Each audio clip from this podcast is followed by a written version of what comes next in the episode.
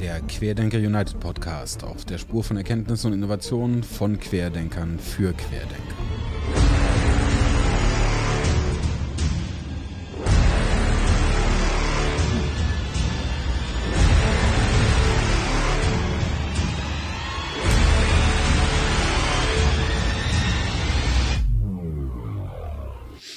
Lieber Eckart, herzlich willkommen. Danke, Edgar. Ich freue mich, dass du heute Schön da bist und dir die Zeit nimmst und bin ja. wirklich gespannt, äh, mit dir zu sprechen und auch näher kennenzulernen, was, äh, wo du herkommst und was du alles machst. Wir haben ja ein, zwei Mal mit, oder einmal miteinander äh, gesprochen, glaube ich, genau. einem, und haben da schon gesehen, dass es Parallelen geben kann. Bin gespannt, ob wir da heute ein bisschen drauf eingehen können. Aber wie immer so die erste ja. Frage an unsere Gäste. Ähm, wie bist du zu dem geworden, der du heute bist? Ja, muss man vielleicht erstmal damit anfangen, was ich denn heute bin. Ähm, für deine Zuhörerinnen und Zuhörer, die kennen das vielleicht noch nicht. Ja. Ähm, also mein Name ist Eckhard Ernst. Ich bin äh, Ökonom bei der Internationalen Arbeitsagentur. Das ist eine UN-Organisation in Genf. Äh, und wir beschäftigen uns, wie der Name schon sagt, äh, mit Arbeitsmarktfragen im globalen Zusammenhang. Das heißt äh, vor allen Dingen eigentlich mit äh, Fragen der äh, Arbeitsstandards und äh, äh, Arbeitsmarktpolitik in Entwicklungs- und, und aufsteigenden Volkswirtschaften. Also ich, OECD-Länder sind jetzt nicht unbedingt unsere Hauptkunden, wenn ich so sagen darf, aber die eigentlich schon ganz gut versorgt sind. Äh, aber natürlich in Ländern wie, weiß ich nicht, Kenia, Peru, Indien, äh, China auch, da sind natürlich immer noch viele Fragen offen und, und da kommen die äh, äh, entsprechenden Regierungsstellen dann auch zu uns und äh, fragen uns um äh, Rat, äh, wollen auch mit uns zusammenarbeiten, um bestimmte Standards zu verbessern. Und meine Aufgabe ist im Prinzip in dieser Organisation so ein bisschen äh, zu anzugucken, wo geht's, wo die geht die Reise eigentlich hin, ne? wo, wo sind so die großen großen Trends äh, im Arbeitsmarkt, sowohl was die Beschäftigung als auch äh, Löhne und Einkommen und, äh, und Ungleichheit angeht. Äh, und, äh, und so ein bisschen zu analysieren, was dann konkret in verschiedenen Ländern gerade richtig oder vielleicht auch nicht so ganz so toll läuft. Ja? Und äh, äh, das mache ich jetzt auch mittlerweile schon so seit zwölf Jahren, äh, seit zwei, nur über zwölf Jahre schon seit 2008 äh, und bin da eigentlich auch zugekommen, weil ich schon vorher auch mit internationalen Agenturen viel zu tun hatte. Ich war davor bei der OECD gewesen, mal ein kurzes Gastspiel bei der Europäischen Zentralbank und habe eigentlich im Prinzip vor allen Dingen meine gesamte Berufskarriere bisher nur in, in solchen internationalen Organisationen gemacht was äh, sehr spannend ist, aber natürlich immer so ein bisschen die Frage in den Raum stellt, äh, ja, hat der Mensch eigentlich überhaupt eine Ahnung von der realen, äh, von der Realität? Also ich meine, es ist immer sehr schön, in seinem Beruf, in seinem Büro zu sitzen, sich die aktuellen Statistiken anzugucken und so ein bisschen zu, äh, zu äh, drüber zu, zu studieren, aber ich meine, so ganz konkret sich anzugucken, was passiert denn eigentlich in so einem Ministerium, was passiert auch äh, äh in einer Firma, in einem, in einem äh,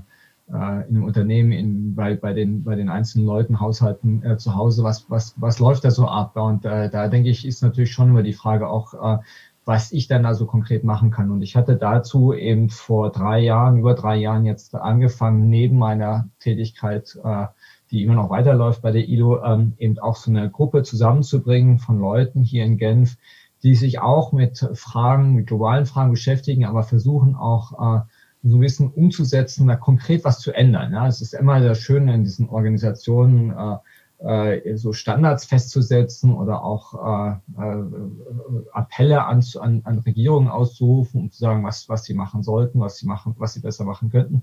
Aber konkret was umzusetzen ist natürlich auch, auch nicht schlecht. Ja? Und, äh, und da hatte ich jetzt vor, wie gesagt, 2000, seit 2017 zusammen mit ein paar Freunden hier in Genf äh, die Geneva Macro Labs gegründet. Äh, ist einfach ein Verein, ein gemeinnütziger Verein im Moment noch, der äh, sich aus Leuten zusammensetzt, die äh, aus ganz unterschiedlichen Richtungen zusammen, äh, zusammenkommen. Finanzmärkte oder Finanzinstitutionen, Akademie, äh, ähm, Privatsektor, internationale Organisationen so wie ich oder eben auch äh, äh, internationale Unternehmen äh, und, äh, und einfach mal so ein bisschen auszutauschen, was könnte man machen und, äh, und, äh, und in dem Zusammenhang war dann auch so in der Zusammen oder dieser, dieser äh, äh, der, die Überlappung mit den Querdenkern, weil wir im Prinzip auch so eine Idee hatten und versuchen, wirklich einfach den Querschnitt sozusagen aus der Gesellschaft mitzunehmen, zu versuchen, die besten Ideen äh, zu sammeln und so ein bisschen zu konfrontieren auch, äh, äh, aber in, natürlich in einem, in, einem, in einem Umfeld, das äh, äh, einfach auch freundschaftlich animiert ist, mhm. wo man einfach versucht, also einfach die besten Ideen mal zu auszutauschen, ohne dass man jetzt unbedingt äh, da ähm, etwas, ähm, äh, also dass man da irgendwie beruflich irgendwelche Vorteile oder, oder irgendwelche äh, Erwartungshaltungen hätte. Ja? Und mhm. Äh, ähm, und wir haben dann, sag ich mal, seit, hatten dann im 2019 die Möglichkeit gehabt, auch äh, einige unserer Konzepte mal ein bisschen in breiteren Öffentlichkeit vorzustellen, gerade im Bereich Blockchain-Technologie und wie man solche Technologien auch für äh, für globale Herausforderungen äh, im Zusammenhang mit den Nachhaltigkeitszielen der UN äh, äh, aufstellen oder umsetzen kann und sind dann auf die Idee gekommen zu sagen, wir wollen eigentlich jetzt den nächsten Schritt gehen und sagen, wir wollen auch nicht nur jetzt sagen, aufzeigen, was man eigentlich noch machen könnte, sondern auch aufzeigen, kon ganz konkret, dass wir das auch einfach umsetzen, mal in verschiedenen Beispielen, an verschiedenen äh, Anwendungen sozusagen und sind jetzt eben dabei, sich uns zu überlegen, äh, inwieweit man äh, verschiedene Partner zusammenbringen kann, um eben das ganz konkret umzusetzen. Ja, und, mhm. äh, und das ist eigentlich schön, dass ich dass ich jetzt, ich meine, das ist immer noch mal eine, eine Freizeittätigkeit sozusagen, unbezahlt natürlich und ähm, aber einfach mal zu gucken, inwieweit kann man eigentlich konkret Ideen auch mal umsetzen. Also nicht nur eben so, so Sonntag, Sonntagsreden zu halten, wie ich mhm. das normalerweise mache, sondern eben auch ganz konkret sagen, wie man das umsetzen kann. Und letztlich äh, ist das auch, was mich, wie es mich, um das, um die Angangsfrage vielleicht noch mal ein bisschen weiter zu fassen, äh, auch wirklich motiviert hat, damals überhaupt äh, Wirtschaftswissenschaften zu studieren, weil ich irgendwie schon den Anspruch hatte zu verstehen, was, was muss eigentlich jetzt passieren und äh, was könnte ich dazu beitragen mit meiner eigenen Arbeit oder auch mit, mit, dem, mit dem Austausch mit anderen, um äh, solche Sachen umzusetzen. Äh, vielleicht so als Anekdote dazu, ich habe äh, promoviert zwei Jahre, ich, sorry, ich habe ich hab angefangen zu studieren, zwei Jahre nach der Wiedervereinigung und es war so ein bisschen der Kickoff für mich gewesen, die Wiedervereinigung und die, äh, die Herausforderungen, die damals aufgetreten sind, äh, zu verstehen, was ist da eigentlich passiert oder was mhm. passiert da und was kann ich daraus lernen, äh, welche, welche Theorien, welche Modelle, welche, welche empirischen Fragestellungen ergeben sich da, die ich, die ich auch angehen könnte. Und letztlich ist das eigentlich so ein bisschen so der, der, der, der ursprünglich, die ursprüngliche Motivation gewesen, überhaupt nicht in dieses Feld zu begehen. Und, und letztlich bin ich danach, also jetzt sind es auch schon wieder 30 Jahre her, über 30 Jahre her, immer noch, in, immer, immer noch an derselben Fragestellung. Mhm. Äh, und äh, nicht so sicher, ob ich wirklich auch eine konkrete Antwort dazu gefunden habe in der Zwischenzeit. Mhm. Das ist, glaube ich, auch mit einer der VWL, äh, oder du bist äh, Volkswirt, oder? VWL, ja. genau. Ja. ja, das ist natürlich auch mit, also hat mich auch immer am meisten, äh, in meinem BWL-Studium war ich lieber in den VWL-Vorlesungen und habe irgendwann festgestellt, dass ich wohl das falsch gewählt hatte. Ich hätte lieber VWL studieren sollen. Aber die großen Zusammenhänge, das fand ich immer ganz spannend. Vielleicht eine Frage, ähm, weil das natürlich auch gerade sehr reizvoll ist, wenn du ähm, der Position, in der du unterwegs bist ähm, und das mich eine ganze Weile beschäftigt, bevor wir dann vielleicht zu dem Punkt kommen, wie sowas wie eine Crowd Innovation funktionieren kann, was ihr ja auch irgendwo macht. Ähm, wie nimmst du es gerade, äh, wie nimmst du es gerade wahr? Du hast es schon angesprochen, dieses äh, bisweilen der Vorwurf des Elfenbeinturms. Ähm, ich selber nehme in der Gesellschaft eine gewisse Skepsis gegenüber allem, was Wissenschaft ist, wahr. Macht mir etwas, äh, bereitet mir hin und wieder etwas Sorge. Kriegt ihr das mit in Genf oder ist das bei euch gar nicht so das Thema, weil ihr in der vielleicht in der Blase seid oder auch nicht. Ja, ich meine, die Blase ist natürlich, es ist natürlich richtig. Das ist schon, das ist schon so ein, so ein, also es ist nicht nur eine Blase, es ist auch wirklich ein goldener Käfig, wo man dann eben sehr, sehr gefangen drin ist und auch den Austausch nicht hat. Äh, also ich meine, ich sehe das auch in anderen, äh, in anderen äh, Zusammenhängen, wo Leute eben häufig mal auch den Job wechseln, den Sektor wechseln etc. Das ist bei uns eigentlich relativ wenig der Fall. Äh, was, was ein Problem ist. Also ich meine, wie gesagt, man, man sieht eigentlich wenig davon, was so sonst noch so passiert. Und, und deswegen bin ich eigentlich ganz froh, dass ich über Geneva Macrolabs dann eben auch eine ganze Menge mitbekomme, was sonst noch so passiert. Mhm. Ich meine, die, sagen wir mal so, die, die, die Herausforderungen sind natürlich äh, in, immens im Moment. Ja? Und das ist jetzt nicht erst seit, seit der, seit der Coronavirus-Krise so, das ist ja, ja schon auch mit der Finanzkrise so. Und ich meine, gerade die Wirtschaftswissenschaften müssen sich natürlich schon vorhalten lassen, dass sie das einfach verbaselt haben. Ja? Also ganz, ganz, ganz brutal mal zu sagen, da haben einfach äh, Leute nicht nachgedacht. Ich, ich sage das immer wieder, das ist so ein für mich ein, ein, ein äh, Punkt, der, der mir irgendwo hängen geblieben ist. Es gab 2000, die Finanzkrise ist ja in den USA schon Ende 2007 ausgebrochen und dann bei uns erst Ende 2008. Ja. Mhm. Und es gab, äh, es gab, also bevor Lehman Brothers äh, 2008 dann passiert ist, gab es also im Sommer 2008 gab es äh, eine Publikation von einem herausragenden Wissenschaftler. Äh, diejenigen, äh, die sich damit auskennen, wissen, wen ich meine. Ich brauche den Namen jetzt nicht zu erwähnen, aber der er hatte eine Publikation äh, im, äh, in, in so einer, in einer Wissenschaftsserie herausgebracht, äh, ausgebracht, im, im, glaube ich, im August oder sowas war es gewesen, mit dem Titel The State of Macro is Good. Also die, die, der, der, der Zustand der Makroökonomie ist gut. Mhm. Und einen Monat später ist das ganze Ding zusammengefallen. Und dann fragt man sich natürlich schon, ich meine, mittlerweile hat dieselbe Person also auch schon äh, äh ein bisschen sich ähm, äh, äh, ist, äh, ist schon zurückgerudert und hat auch wirklich auch Selbstkritik geübt an, an, an, der, an dem Zustand der Makroökonomie. Aber man muss sich natürlich schon die Frage stellen, wie kann es sein, dass also kurz bevor das ganze System zusammengebrochen ist, einfach keine Wahrnehmung gewesen ist, was da sonst noch so abläuft. Ja, und es gab ja, es gab ja Kritiker, es gab ja Leute, die, die gewarnt haben davor und, und nicht nur, nicht nur irgendwelche obskuren Persönlichkeiten, sondern auch teilweise herausragende Ökonomen, äh, Raghuram Rajan, äh, der damalige, der danach dann äh, ähm, äh, Chefökonom beim IBF wurde, der hatte gewarnt, Nuriel Rubini hat auch davor gewarnt und es gab also auch viele wirklich Gründe, aber die Sachen wurden einfach nicht wahrgenommen. Ja, und ich denke, da muss ich natürlich schon da, da kann man schon nachvollziehen, wieso die Leute, die sich also nicht jetzt tagtäglich mit der, mit der Wissenschaft beschäftigen, der Volkswirtschaft beschäftigen, sich dann natürlich die Frage stellen, ja, wieso sollen die Leute, die jetzt damals das schon verbaselt haben, mir dieselben Leute jetzt erzählen, was ich jetzt heute anders sagen, denken soll. Also ich meine, es kann, man kann das irgendwie schon nachvollziehen, dass da eine gewisse Skepsis gegenüber äh, sowohl der, der Volkswirtschaft als spezifische Wissenschaft als auch dem Wissenschaftsbetrieb insgesamt gibt. Ja, also dass einfach die Art und Weise, wie Wissenschaft betrieben wird, äh, nicht unbedingt immer dazu dient, wirklich die besten Ideen äh, gegeneinander zu konfrontieren, um dann wirklich ein Erkenntnisgewinn zu haben, sondern es geht dann teilweise auch dann, äh, wissenschaftssoziologisch sozusagen sehr deutlich darum, dass irgendwie bestimmte Persönlichkeiten aufgrund ihrer Autorität, aufgrund ihrer ges gesellschaftlichen Stellung eben bessere Chancen haben, Gehör zu finden als andere. Und, mhm. äh, und das natürlich, das natürlich eine, das natürlich eine enorme Skepsis dann bei Leuten hervorruft, die eventuell mit den, mit den Vorschlägen, die da gemacht werden, nicht zu ertrufen. Das kann man, das kann man durchaus nachvollziehen. Ne? Mhm. Und für uns war das, das auch so ein Ansatz, wo ich sagen muss, für, für, also ich, ich bin großer, ich, ich glaube sehr an diese, diese Idee der kollektiven Intelligenz, der Collective Intelligence, ja, und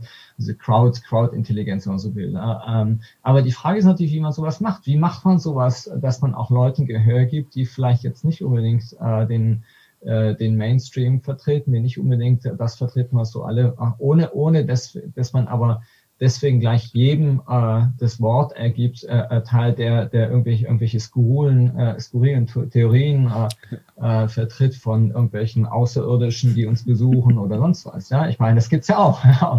Und da ist natürlich, es ist natürlich extrem, diese die Balance zu finden zwischen äh, zwischen ähm, sag ich mal, ehrlich und versucht, Erkenntnisgewinn zu schaffen und einfach äh, irgendwelche Verschwörungstheorien in die Welt zu setzen, ist natürlich, ist natürlich äh, sehr, sehr schmal. Ne? Und, und da den, da den, den, den, äh, den entsprechenden, das entsprechende Gleichgewicht zu finden, das denke ich, das ist, hängt auch so ein bisschen dazu zusammen, wie man eben solche, so eine Gruppe zusammensetzt, äh, wie man auch so eine Gruppe äh, äh, versucht zu, ähm, äh, zu steuern ist jetzt nicht das richtige Wort, aber, aber so ein bisschen zu versuchen, so diese, diese, äh, diese Debatten zu, äh, zu organisieren. Ne? Und ich denke, da sind wir auch zumindest bei Geneva Microlabs immer noch so in der Position, da sind wir auch gerne bereit, mal zu lernen und zu hören, was so andere so machen, was so andere für Erfahrungen gemacht haben. Deswegen freue ich mich natürlich auch jetzt mit dir und mit den Querdenkern äh, äh, uns austauschen zu können, um eben genau diese Fragen auch zu beantworten. Ja, wobei wir, wir betreten, äh, wir kommen damit sicher gleich nochmal drauf, wir betreten natürlich auch gerade noch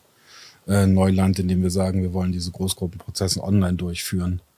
Ähm, offline ist gibt genug Methoden für Großgruppenmoderation, die recht erprobt sind. Online wird nochmal eine andere Herausforderung. Ne? Ja, Aber ja. Ja, was mich immer, also gerade weil du es angesprochen hast, so mein, mein Eindruck ist, es ist eine gewisse Willkür eingetreten. Man glaubt heute, dass jede Meinung schon eine Erkenntnis wäre. Mhm was mich immer, was mir immer etwas Sorge bereitet. Ähm, gestern erst mit einem, mit einem anderen Teilnehmer hier gesprochen, der auch sagte, naja, man kann eine Meinung haben, aber das hat recht wenig mit wissenschaftlicher Erkenntnis zu tun. Auf der anderen Seite sehe ich auch, dass viele Wissenschaftler behaupten, Dinge seien Wissenschaft, gerade Prognosen. Finde ich immer so wahnsinnig schwierig zu behaupten, die seien Wissenschaft, weil wir halt rückwärtsorientiert mit Daten arbeiten. Dann können wir vielleicht ableiten und extrapolieren und sagen, ja, es könnte sich so entwickeln. Aber bisweilen, was ich dann lese, sind absolute Aussagen, wo ich dann da sitze. Ja, ein bisschen gewagt. Aber ja. Und dann tritt die Prognose nicht ein und dann ist die Wissenschaft auf einmal schuld. Und du denkst so, nee, ist ein kleiner Bereich und jeder weiß, der sich ein bisschen damit beschäftigt, dass Zukunftsvorhersagen extrem schwierig sind. Ja, ja, also ich da, da gebe ich dir völlig recht. Und ich meine, es ist ja dann bei der Wissen, also gerade im wirtschaftswissenschaftlichen Bereich ja nochmal zusätzlich schwieriger, weil du, du hast also, sag ich mal, also im, im, naturwissenschaftlichen Bereich hast du ja häufig äh, äh Hard Facts. Äh, mhm. Also ich meine, eine Temperatur ist eine Temperatur, da kann man sich dann über die Skala diskutieren, aber im Prinzip, wenn was heiß ist, ist was heiß und wenn was kalt ist, ist was kalt. Ja. Aber bei der bei Wirtschaftswissenschaften hast du halt äh, hast du halt Konzepte, also Maße, die du die selber ihrerseits selber wieder äh, äh, konstruiert sind. Ja. Also ich meine, selbst so eine so eine so eine anodine äh, so ein anodines Maß wie die Arbeitslosigkeit je nachdem, wie die Fragen gestellt werden, wie die interpretiert mhm. werden, etc., kann man also durchaus unterschiedliche Arbeitslosigkeiten bekommen mhm. äh, für, für, für das gleiche Land, für den gleichen Zeitraum. Also ich hatte irgendwann mal den Witz gemacht, da wir hatten, wir hatten für Peru damals eine Analyse des Arbeitsmarktes aufgestellt und uns auch die, die Arbeitsmarktdaten angeguckt und man muss dazu sagen, also Lateinamerika hat eigentlich relativ gute, im Allgemeinen relativ gute Arbeitsmarktdaten. Äh, und haben uns dann also die, die, den, das gibt, das gibt praktisch eine Umfrage, äh, um, um Arbeitslosigkeit zu messen äh, und haben uns die Umfrage angeguckt. Und da waren ein oder zwei Fragen, die waren nicht so ganz eindeutig gestellt, warum auch immer. Und je nachdem, wie man die Frage dann interpretierte, beziehungsweise die Antwort interpretierte, kriegte man also Arbeitslosenquoten zwischen 5,5 und 7,5 Prozent raus. Mhm. Ja, und dann kann man nicht sagen, gut, das ist halt eine Bandbreite, klar, aber, aber es ist natürlich schon, ein, es macht schon einen Unterschied, ja. auch ob ich jetzt sage, ich, ich habe jetzt fast 8 Prozent oder ich habe ja. vielleicht unter 6 Prozent Arbeitslosigkeit. Ja, und äh, auch, auch einfach schon um die Frage, was, was bedeutet es eigentlich für meine, für meine Fiskalsituation, für meine Arbeitslosenhilfe etc. Ja. Ähm, und, und äh, solche Sachen gibt es also häufig. Ja? Also die Art und Weise, wie, wie das Bruttosozialprodukt berechnet, ändert sich immer mal wieder. Ja? Und, äh, und äh, es gibt immer diesen alten Witz, äh, äh dass, ähm, dass also gerade Zentralbanker immer die äh, eigentlich eine Rezession äh, äh oder, oder in Zinsen setzen für eine, für eine ökonomische Situation, die äh, im Nachhinein sich gar nicht so dargestellt hat. Ja, mhm. also dass im Prinzip die Zinsen dann teilweise zu hoch oder zu niedrig gewesen sind weil einfach die, weil einfach die Datenlage in dem Moment, in dem man diese Entscheidung treffen muss, äh, völlig unzureichend ist. Ja, und da gibt es natürlich auch enorme viele Methoden mittlerweile dazu, um sich herauszufinden. Also, also nur um das mal, äh, das ist jetzt ein bisschen eine Abweichung von dem, aber, aber die, der Punkt ist halt, der gerade in der Wirtschaftswissenschaft, es gibt einfach nicht die Fakten. Ja, mhm. es gibt verschiedene Möglichkeiten, so ein bisschen die Realität versuchen abzubilden, aber es gibt nicht die Fakten, weil es einfach zu, die Konzepte selber nicht äh, nicht so in dem Maße äh, äh, ähm, äh, umsetzbar sind, äh, sind, äh, sind in, in, in ähm, ähm, wie man das sich gerne wünscht. Ja, das fängt auch schon, schon damit an, dass beispielsweise äh, sämtliche Maße wie Bruttosozialprodukt oder Arbeitslosigkeit einfach Umfragen sind. Ja, es gibt keine, es gibt ja niemanden, der jetzt wirklich bei jedem Haushalt nachfragt, was machst du, hast du die letzte Woche gemacht, ja, ja. Äh, wie viel hast du ausgegeben, wie viel hast du eingenommen, etc., wie viel hast du gespart. Das, durch, so, sowas gibt's ja gar nicht, solche Daten. Es gibt nur Umfragen und die sind repräsentativ oder auch nicht. Und, dann, und das ändert sich dann auch mal wieder, ja. Und jetzt gerade, also so in, auch so in, wie gesagt, wir beschäftigen uns viel mit Entwicklungsländern, in so Entwicklungsländern wie Nigeria oder sowas, da war dann, da sind die Umfragen dann basieren auf, äh, auf, äh, äh auf einem, auf ein, na, wie heißt es auf Deutsch, auf einem Sample, hm. der irgendwie zehn Jahre alt ist, ja. Und die Länder haben sich dermaßen verändert, dass das völlig irrelevant ist teilweise. Mhm. Ja? Also ich meine, das sind so ganz simple Dinge teilweise, die machen sich die Leute einfach nicht bewusst, dass man, mhm. also und wir haben wirklich nicht die Realität, ja. Das ist, äh, das ist häufig offen für Interpretation und und dann ist eben die Frage, wer hat da mehr Autorität? Ja, setzt sich eben derjenige durch, der, weiß ich nicht, Wirtschaftsprofessor am, am MIT ist oder macht das so ein kleiner Hansel, der, der bei der UNO arbeitet? Ja, und äh, die Antwort ist wahrscheinlich schon klar. also, nicht, wir haben da häufig ja weniger Chancen, uns mit unseren, äh, unseren Analysen äh, zu Gehör zu verschaffen, als vielleicht Leute, die ein bisschen äh, größere, höheres Standing in der, in, der, in der Wirtschaft haben, in der Wirtschaftswissenschaft haben. Ja, das ist das, was ich ähm, im Zweitstudium hatte ich dann ja Soziologie und habe dann auch viel Fragebogendesign und das noch stärkere Denken in, in Wahrscheinlichkeiten, gerade bei jeder erhobenen Statistik, äh, wo du bei jeder weißt, dass im Grunde die Datengrundlage bisweilen schon Hochrechnungen und Schätzungen beinhaltet. Dann damit umzugehen und sehr zu vermeiden, zu sagen, das ist eine absolute Aussage. Dennoch wird es oft dann in der Kommunikation so reduziert, als sei das eine absolute Aussage. Und mir hat es bisweilen die Zehennägel hochgezogen, wo ich dann da saß und dachte, nein, das ist, nee, nee. Können Sie mal kurz in die Fußnoten bitte reingucken, weil da steht das alles nochmal und bitte nicht so reduziert darstellen. Ähm, ich hatte so ein schönes Erlebnis, ein ganz anderes Thema, auch nicht empirisch, aber die, ähm, ich meine Forschungsarbeit ging um die äh, Weltuntergangsprophezeiung um den 21.12.2012. Und ich habe eine Taxonomie des Feldes angestellt. Also welche Strömung gibt es, was glauben die, wie hängt das zusammen und wie instrumentalisieren sie diese Prophezeiung einer globalen Katastrophe für ihre eigenen Zwecke. Und dann rief irgendwann ein, ein Journalist vom Fokus an und meinte, er würde mich gerne interviewen. Ich so, ja klar, gerne. Und habe ihm äh, darum berichtet, was die Maya mal ausgedrückt haben und was daraus dann gemacht wird. dann las ich dann in dem Interview online ähm, Weltuntergangsforscher Ansgar Oschwald. Und ich so, nee, das ist nicht genau das, was ich tue. Aber es hat Klicks erzeugt. Aber es hatte recht wenig mit dem Inhalt des Interviews zu tun. Da bin ich immer. Also dieser Bruch, da, das ist eine Kritik, die immer mal wieder aufploppt über die Rolle der Medien. Und ich frage mich dann in der Tat, wenn die Wissenschaftler so kommunizieren dürften, wie sie es, äh, wie die ihre Erkenntnisse gestrickt sind. Die Behauptung sei ja, das würde dann keinen interessieren. Ich glaube das mittlerweile gar nicht mehr. Ich glaube, diese nuancierte Darstellung von Erkenntnissen oder von ja auch empirischen Befunden, ähm, dass die dringend nötig wäre und dieses Clickbaiting, was bisweilen betrieben wird, gerade bei Arbeitsmarktfragen oder allgemeinwirtschaftlichen Fragen, schadet uns mehr. Also die Leute glauben es irgendwann nicht mehr, weil es so absolut gesetzt wird und dann eigentlich gar nicht eintreten kann. Die Frage ist nur, wie man da dagegen steuert.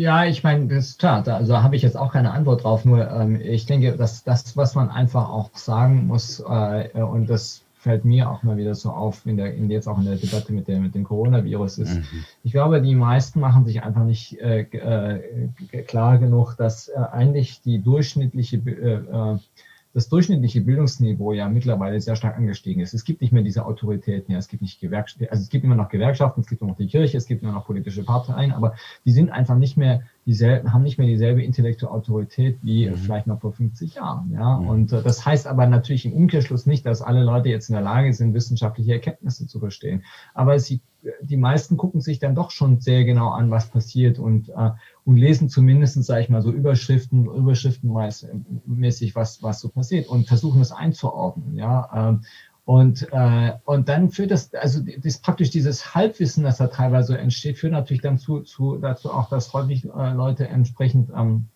äh, äh äh, überzeugt sind von bestimmten Dingen, die, von denen sie eigentlich äh, nicht überzeugt sein sollten. Also das ist dieser, dieser berühmte Dunning-Kruger-Effekt. Ja? Also je, je, je, halb, je Halbwissen, desto überzeugter. Ja? Und, mhm. äh, äh und das ist natürlich schon ein Problem. Ja? Da haben äh, da haben auch so Leute wie, ich meine, ich behaupte von mir, dass ich zumindest in meinem kleinen Bereich schon einigermaßen guten Überblick habe. Aber dann geht es schon darüber hinaus. Ja, in dem Moment, in dem ich mich jetzt, sag ich mal, auch so zu Fragen äh, wie Finanzmärkten oder sowas eure, dann da komme ich dann auch relativ schnell an meine Grenzen, weil ich das einfach nicht regelmäßig betreibe. Ja, mhm. und, und da muss man dann auch, da muss man dann aber so weit sein, auch zurückzuziehen und sagen, okay, da höre ich mal jemanden zu, der vielleicht sich damit mehr beschäftigt hat als ich. Ja, und die meisten haben entweder keine Zeit dazu oder auch kein Interesse, wollen sich trotzdem aber eine Meinung bilden und versuchen halt dann irgendwie die Informationen einzuordnen, die sie bekommen. Und, mhm. und versuchen die natürlich dann auch mit dem zusammenzubringen, wie sie ihr eigenes Leben wahrnehmen. Mhm. Ja, und ich meine, gerade jemand, der, also jetzt um auch um diese Coronavirus-Krise zurückzukommen, jemand, der eben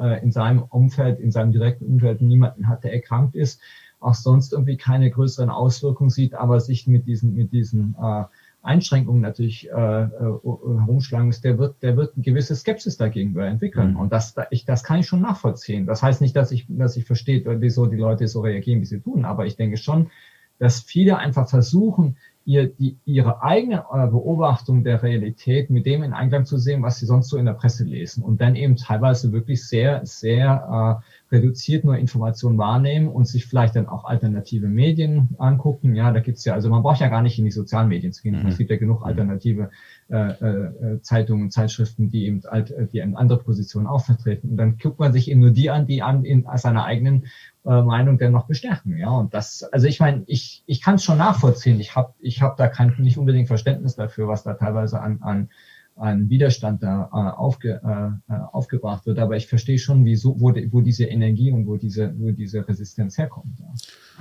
Ja, also äh, allgemein bei großen Gruppen die, die Risikoeinschätzung oder die, die Gefahreneinschätzung diffuser Risiken ist unfassbar schwierig. Und in Gruppen ähm, gibt es auch äh, schöne Untersuchungen dazu, dass es immer einen Teil der Gruppe gibt, der nicht glaubt, dass man in Gefahr ist. Und interessanterweise bringen sie dann durch ihr Verhalten die Gesamtgruppe in Gefahr. Ja. Weswegen in der Vergangenheit das dann oft zu Mord und Totschlag geführt hat und man auch gesagt hat, ähm, es geht so nicht weiter, die müssen gehen. Ähm, heute ähm, werden sie natürlich immer lauter, verbinden sich und stehen dann irgendwo auf der Straße in einer Pandemiesituation, man sich fragt, warum.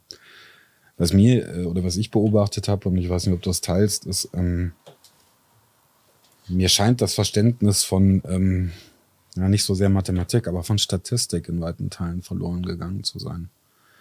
Also auch die Diskussion über exponentielles Wachstum, als das ersten Mal äh, durch die durch die Zeitung ging, saß ich da und habe mir die Kommentare durchgelesen und dachte, es darf nicht wahr sein, dass sie das nicht versteht. Ne?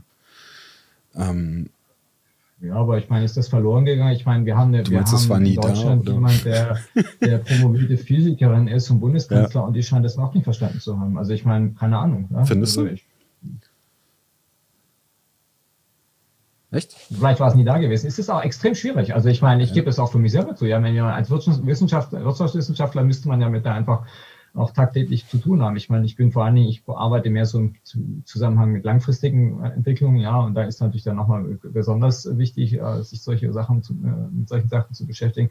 Aber ich meine, selbst da, also da, also zu verstehen, dass äh, äh, dass die Verdopplung eines Reiskorns auf einem Schach, auf einem Schachbrett dann irgendwann dazu führt, dass man am Ende kein, nicht mehr genug Reis, dass das gesamte, ja. das gesamte Reisaufkommen der Welt nicht ausreichen würde, das auszufüllen. Ja. Ich meine, das ist, das kann man sich einfach nicht vorstellen. Ne? Ist, ist, ist, wir, wir sind einfach nicht so dafür, dafür prädestiniert, solche, solche, solche äh, exponentiellen Wachstumskurven zu verstehen. Ne?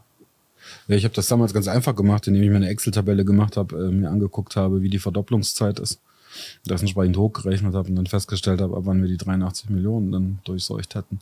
Das ging recht schnell.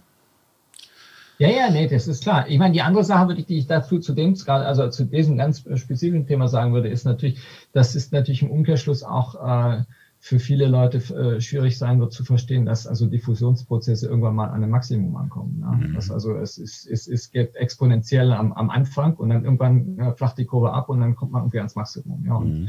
Und da ist natürlich auch so, also jetzt vielleicht nicht, nicht nur was die Viren angeht, sondern auch bei bestimmten anderen Fragen, die es auch wird. Also ich meine, so, so Sachen wie Grenzen des Wachstums oder sowas, da kann es durchaus sein, dass wir, dass wir dieses, dieses Phänomen auch falsch verstehen, indem wir irgendwie davon ausgehen, naja, das Wachstum ist exponentiell. Das heißt, wir können im Prinzip einfach mal zu verdoppeln und gucken, irgendwie dann in, in 50 Jahren äh, sind wir dann irgendwie, weiß ich nicht, äh, 2 hoch 30 mal so reich, wie wir jetzt sind, wenn sich das Wirtschaftswachstum verdoppelt. Und dann muss man eben sagen, naja gut, aber da gibt es irgendwo Grenzen, ja, ganz mhm. offensichtlich. Ökologische Grenzen, human, äh, menschliche Grenzen etc. Ja, und, äh, und, und dann da kann die Kurve dann durchaus abflachen, ja, und eventuell dann auch eine, also eine absolute Grenze dann für uns darstellen. Ich denke, und, und ich denke, diese ist dieser Sig, wie das so schön heißt, der sigmoide Verlauf von bestimmten äh, Diffusionsprozessen. Ich glaube, der ist auch, der ist auch gerade in der Wirtschaftswissenschaft nicht unbedingt sehr verbreitet. Ja. Mhm. Ja, gebe ich dir recht. Nichtsdestotrotz war ich, ja, wie auch immer, ich war damals irritiert. Aber äh, zu den Fragen der Folgen vielleicht, äh, wie schätzt du es ein? Ähm, manche Schwarzmaler sagen, es kommt eine, eine, globale Rezession. Wir werden einige Zeit dran zu knabbern haben. Ich stehe eher auf der Position, dass ich mir denke, nee, ich sehe es noch nicht. Ähm, eine Delle ja, aber keine wirkliche Wirtschaftskrise. Wie schätzt du es ein? Ja, also ich denke, das Problem wird vor Dingen jetzt mal sein, wie schnell das jetzt, äh, wie schnell das geschafft wird, diese, diese äh, gesundheitliche Krise ein, einzudämmen. Ich meine, das, das ist auch so ein Punkt, den ich immer wieder erwähnt habe. Äh, also solange die gesundheitlichen Gefahren einfach nicht eingedämmt sind, gibt es keinen, gibt's keinen nachhaltigen Aufschwung. Dann wird es, mhm. dann wird, äh, oder es wird eben dazu führen, dass äh, wir die, die, der Economist nennt immer, man das mal so die 90 Prozent Ökonomie werden. Das heißt, der 10 Prozent der Wirtschaft irgendwie auf Dauer zugesperrt und, oder, oder, oder reduziert. Ja. Und äh, das heißt, wir werden irgendwann wird das Wirtschaftswachstum schon wieder anziehen. Es ist ja auch so, dass ja viele Sachen teilweise gerade in entwickelten Volkswirtschaften durchaus von zu Hause aus gemacht werden können. Ich meine, wir machen jetzt hier den Podcast auch äh, online mhm. äh, und, äh, und es ist durch, durchaus überraschend zu sehen, wie viele Sachen tatsächlich auch äh, ohne physischen Kontakt gemacht werden kann. Ähm, und wir, äh, und ich denke, dass das, das, das sieht man jetzt auch in der zweiten, lustigerweise ja auch in der zweiten Welle, obwohl die, die, die gesundheitliche Krise eigentlich eher noch für sich verschärft hat, ist die wirtschaftliche Krise nicht ganz so schlimm gewesen wie in der ersten Welle, ja, weil mhm. einfach mittlerweile schon Anpassungsprozesse stattgefunden haben. Aber das heißt nicht, dass es jetzt zum nachhaltigen äh, Aufschwung kommt. Und vor allen Dingen heißt es nicht, dass der Aufschwung gleichmäßig ausfallen wird. Ich denke, das ist wohl, glaube ich, die wichtigste Lehre, die man jetzt schon ziehen kann, dass einfach dann so dieser, diese berühmte K, dieser K-Aufschwung stattfindet. Das heißt, es gibt bestimmte Sektoren, die werden auch relativ äh, entweder wenig betroffen sein oder schnell wieder anziehen. Ähm, äh, und dann gibt es halt viele Sektoren, die einfach äh, entweder ganz äh, sehr stark schrumpfen werden oder einfach auf einem niedrigen Niveau ähm, äh, äh, da vor, vor sich hin äh, tuckeln werden. Und äh, dazu gehört natürlich auch so Sachen wie äh, die internationale Luftfahrt. Ja. Also ich mhm. meine, ob die, ob die in dem Zusammenhang wieder in, in dem Maße zurückkommen wird, wie sie es vor der Krise gewesen ist, ist, ist schon fraglich. Ja. Und, ja. und, äh, und jetzt gerade auch so im, Sachen, im Bereich Kultur, äh, Kultur und, und sozial, äh, soziale äh, Dienstleistungen, ja, da sind viele, viele einfach viele Dienstleister, die plötzlich wegfallen, viele Restaurants, viele Hotels, die schon vorher zu knabbern hatten, die einfach wegfallen und äh, da müssen wir mal gucken, äh, ob die dann so schnell wieder zurückkommen werden oder nicht und was das dann für den Gesamtkuchen bedeutet. Ja? Also, das heißt, die, der, das wird schon wieder ein Wachstum stattfinden, aber der Kuchen insgesamt wird einfach im Vergleich zu dem, was er hätte sein können, permanent mhm. kleiner sein und, und dementsprechend auch äh, weniger Verteilungsspielraum da sein. Ich denke, was jetzt vor allen Dingen wichtig sein wird, um eine wirklich eine, eine, eine, eine, eine tiefe Rezession zu verhindern, wird eben die Frage sein, wie man wie man den Aufschwung jetzt gestaltet, wie man vor allen Dingen auch die Mittel, die jetzt da äh, doch sehr großzugig teilweise, also großzügig jetzt in Anführungszeichen, aber äh, doch sehr, sehr äh, großzügig da verteilt werden, äh, wie man die benutzt, um auch äh, zum einen natürlich den Aufschwung sicherzustellen und zum anderen aber auch die Anpassungsprozesse, die durchaus im Hintergrund ja ablaufen, die man auch begleitet. Ja. Mhm. Und eine der Anpassungsprozesse, die, die wir jetzt auch sehen äh, aus, äh, aus ILO-Perspektive, sind natürlich, ist natürlich die Tatsache, dass dass ausgerechnet die Sektoren, die am stärksten betroffen sind von der Krise, auch diejenigen sind, die äh, ein großes, äh, ein großes Risiko an, an Automatisierung haben. Das heißt, da also durchaus sehr viel auch an Automatisierungspotenzial jetzt genutzt wird, ja, weil einfach äh, die Krise ist da, das ist dann sind die Leute sowieso weg und dann kann ich jetzt auch gleich mal einfach, äh, wenn ich jetzt, wenn der Ausschub wieder kommt, einfach neueste, neueste Maschinenpark benutzen, um äh, um bestimmte Dienstleistungen oder, oder auch äh, gerade im, im Industriebereich äh, bestimmte Produkte äh, einfach automatisiert herstellen. Und, äh, und das heißt natürlich im Umkehr, Umkehrschluss, dass wenn dann der Aufschwung tatsächlich wieder einsetzen sollte, dann einfach wesentlich weniger Leute in den in den Sektoren gefragt werden, äh, die die höchsten Arbeitsmarkt, Arbeitsplatzverluste hatten. Mhm. Sorry, ich, ich, ich weiß nicht, ob der, ob der, der, der Krach zu hören ist, aber es ist ganz offensichtlich ein Nachbar, der jetzt anfängt bei mir zu bohren. nein, noch äh, zwischendrin mal kurz was gehört, aber es ist nicht, äh, nicht penetrant, nein. Also auch nichts, was ich nicht nachher wieder äh, rausgemischt bekommen würde. Okay. ja, so um sechs. Am Samstagabend um, um 20 vor 7 hätte ich das auch noch nicht gehabt. Ja, aber ich habe das äh, bei mir unten, ähm, unter mir sind Arztpraxen, die gerne okay. das Wochenende nutzen, um zu renovieren. Mhm. Äh, vor allem aus irgendwelchen Gründen Sonntag in den Morgenstunden. Das kann klasse. Ja. Hat eine Zeit lang hat mich das sehr fröhlich gestimmt, aber naja, das ist äh, eh ganz faszinierend, weil das sind zwei, zwei psychologische Praxen und die, die Patienten verwechseln manchmal das Stockwerk und stehen dann bei mir vor der Tür. Die wissen einfach, sie müssen mit dem Fahrstuhl nach rechts gehen und dann klingeln ja. und dann stehen sie bei mir und ich muss ihnen dann sagen, sie sind ein Stock äh, zu weit gefahren, sie mögen bitte wieder runtergehen. ja, das fällt mir jetzt gerade, wo ich äh, Homeoffice habe, dann doch wieder vermehrt auf. Aber ja. Hm. Ja, das ist ein interessanter Aspekt, eine gute Frage. Also die Leute, die jetzt äh, am Ende freigestellt wurden, können eventuell nicht zurückkehren, weil Automatisierungseffekte mitgenommen wurden. Hm.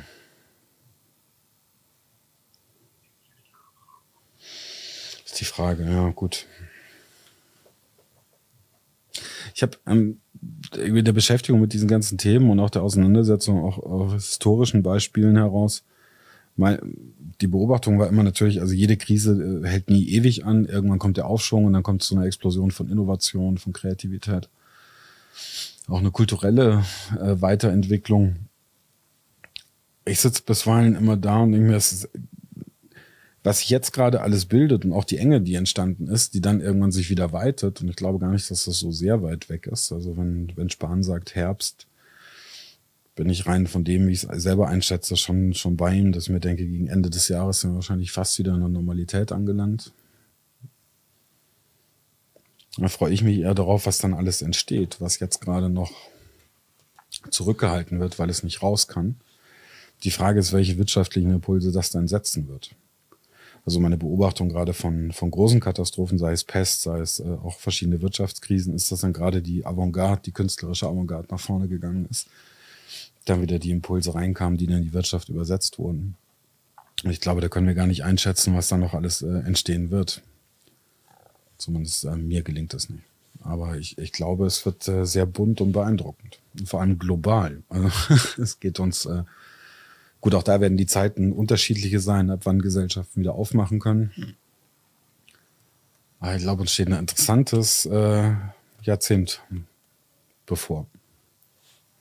Hm, ja, das, das würde ich auch so sehen. Ich meine, ich würde grundsätzlich sagen, dass äh, das ist so auch so ein altes, äh, altes Ökonomenthema natürlich, dass äh, Rezessionen immer eine gute Möglichkeit sind, so äh, äh alte, äh, äh, alte Mobs auszu, auszusortieren mhm. und, äh, und sich auf Neues zu konzentrieren. Ich meine, das hat man ja damals auch bei der, bei der Finanzmarktkrise gemerkt. Äh, nachdem das dann erstmal vorbei war, auf einmal äh, war da ein riesen Anschub an, an äh, im Bereich künstliche Intelligenz. Ja, und das, ja. ist, das ist zum Teil eben auch durch die Finanzmarktkrise erst, erst äh, wirklich äh, konnte sich das so entstehen. Das war natürlich gab es die, dass diese ganzen Forschungen schon vorher, aber die sind dann erst nicht der mit den mit den Möglichkeiten, äh, die es dann danach gegeben hat, auch mit den mit der Umwandlung am Finanzmarkt, äh, mit der Hinwendung, noch stärkeren Hinwendung zur Markt, Marktfinanzierung, weg von, von Bankenfinanzierung, hat das sicherlich einen, einen Anschub gegeben. Ja. Und, mhm. äh, und ich meine, natürlich ist die Frage mal, was, was, was passiert jetzt in den nächsten zehn Jahren? Ich meine, wenn, wenn wir das wüssten, also wenn ich das wüsste, dann würde ich heute Abend nicht hier sitzen, mhm. dann hätte ich jetzt schon meinen Reibach gemacht. Ja. Ähm, aber das, äh, ich denke, die, es, ist, das es liegt ja in der Natur von Innovation, dass man eben genau nicht weiß, was passiert. Ich denke, ja. eine Sache, eine Sache, wo ich schon drauf wetten würde, ist einfach die Tatsache, dass wir ähm, deutlich äh, ähm, Anpassungen im, im, in der Art und Weise, wie wir arbeiten, mhm. vornehmen werden. Ähm, also ich meine, die, die Tatsache, dass wir jetzt alle ins Homeoffice versetzt wurden, äh, zwangsweise hat natürlich dazu geführt, dass jetzt auch viel investiert wurde, innoviert wurde. Also, also und zwar nicht nur im Sinne von, ich habe mir jetzt mal eine neue, eine neue Kamera und ein neuen, äh, neues Mikro gekauft, sondern, sondern auch äh, auch eben in der Frage, wie arbeiten wir jetzt konkret zusammen, welche, welche Anpassungen in, der, in, den, in den Organisationsstatuten in den Unternehmen gibt es etc. Und ich denke, da, da wird sicherlich einiges davon bleiben. Das wird wir werden nicht jetzt nicht permanent im Homeoffice sitzen, aber es wird schon einiges zurückgehen. Also ich habe jetzt auch von Kollegen, die in Privatwirtschaft, in der Privatwirtschaft äh, arbeiten gehört, dass viele Unternehmen einfach schon auch auf ihre, ihre Pläne für, äh, äh, für Geschäftsräume und Büroräume aufgegeben haben oder reduziert haben, ja, weil ja. einfach die, die, die Nachfrage nicht mehr da ist. Und, und ich denke, da wird sicherlich einiges an Anpassungen kommen.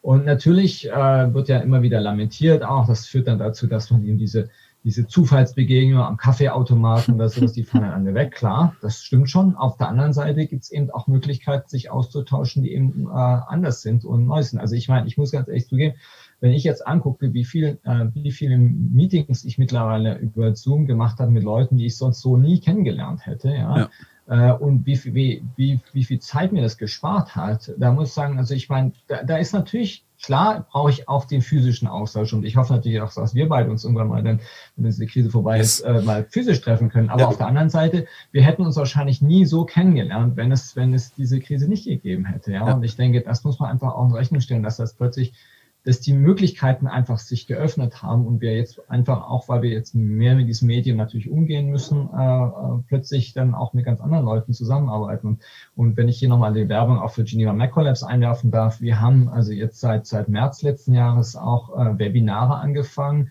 äh, weil wir, weil wir vorher eigentlich hatten wir immer äh, der physische äh, Afterworks-Event gemacht und die gab es dann noch nicht mehr und haben dann angesagt, dann machen wir halt Webinar und das war ein mhm. Riesenerfolg gewesen. Ne?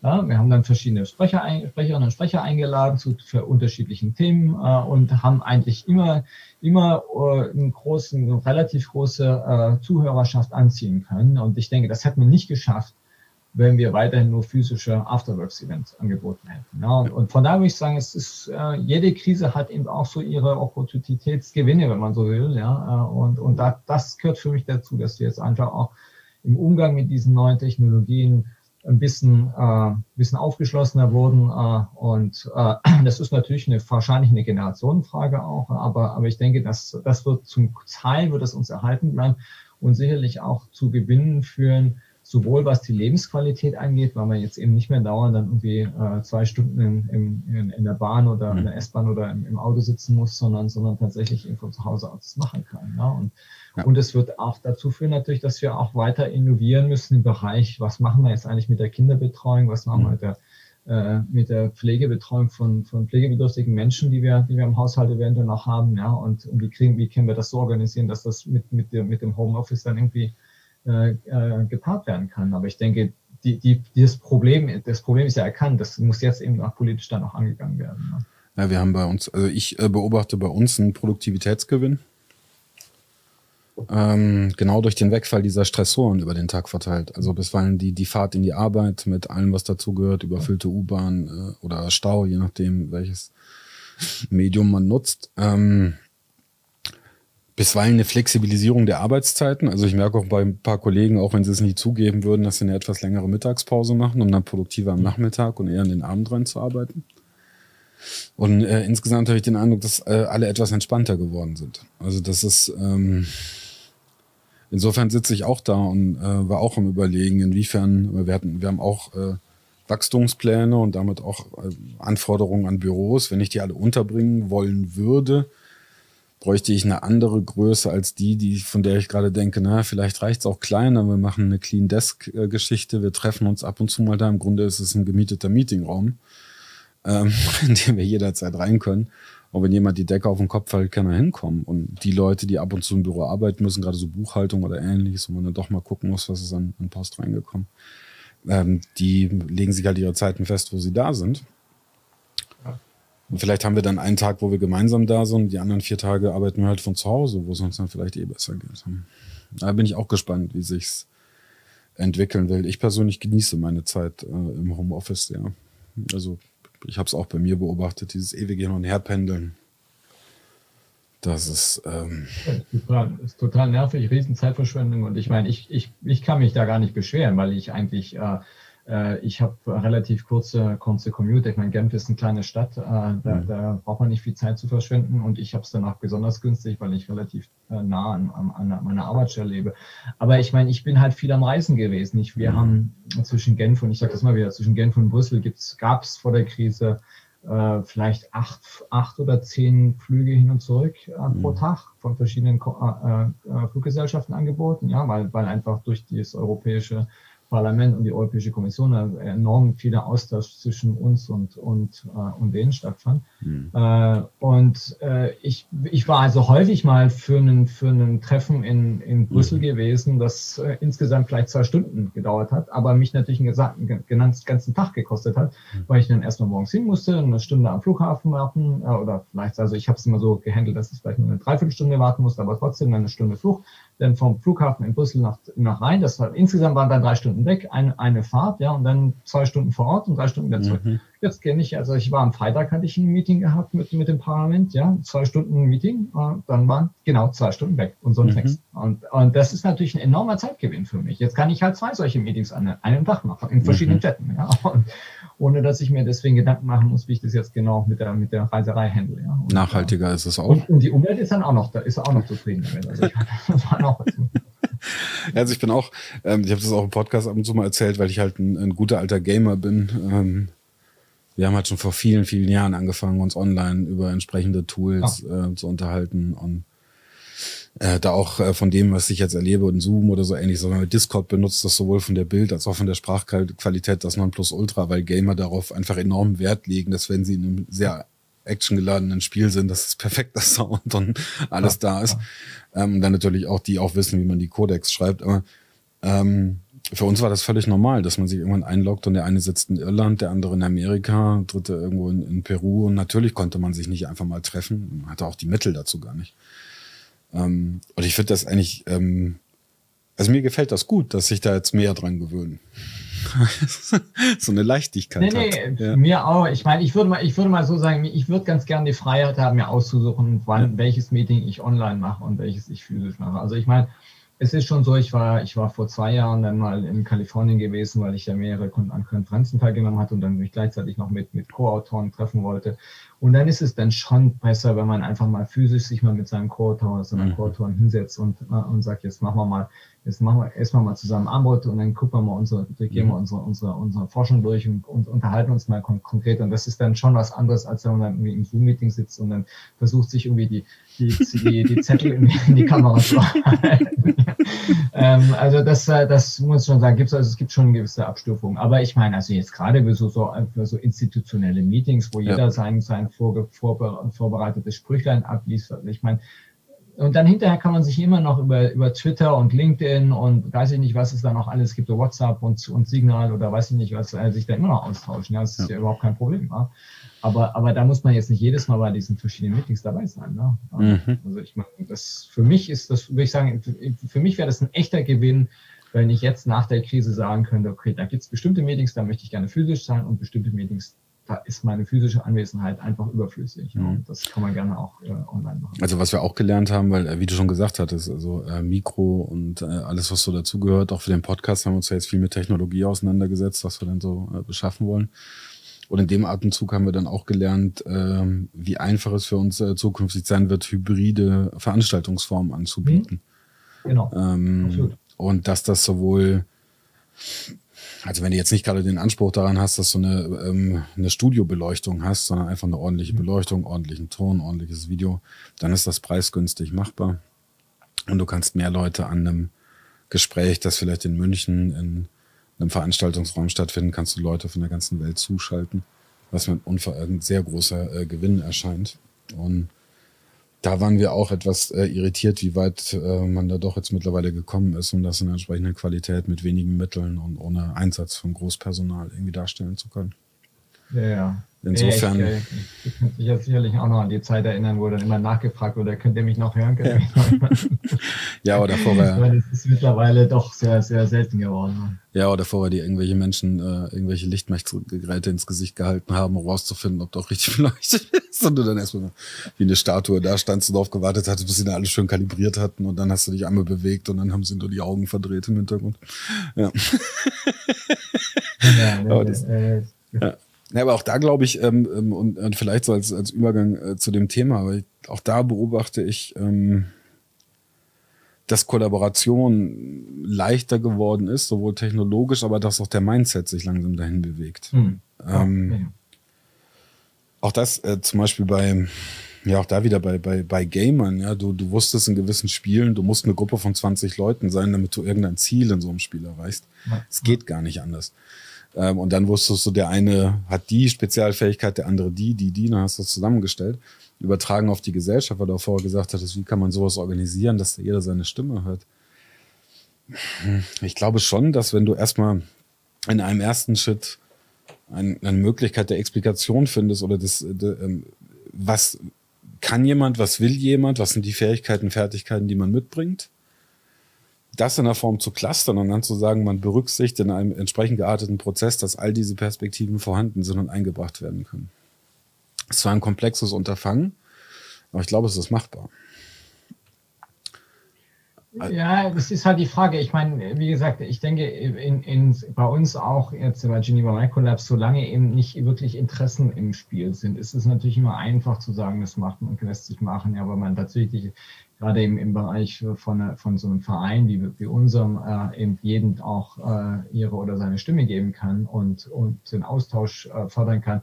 Aber sobald da natürlich Interessen dahinter sind, und das müssen jetzt, müssen jetzt gar nicht mal finanzielle Interessen sein, das kann einfach auch äh, Interessen sein im Sinne von, äh, ich will jetzt unbedingt die Gruppe führen oder sowas, dann, mhm. äh, dann wird das häufig, äh, wird das häufig schwierig. Und ich denke, diese Gruppendynamik versuchen zu, äh, äh, aufrechtzuerhalten, diesen Austausch aufrechtzuerhalten. Ich glaube, das ist, äh, das erfordert schon immer, immer regelmäßig äh, auch ähm, vielleicht eine gewisse Durchmischung. Vielleicht auch muss man auch tatsächlich hingehen und sagen, also man muss einfach die Gruppen auch immer wieder regelmäßig auseinanderziehen.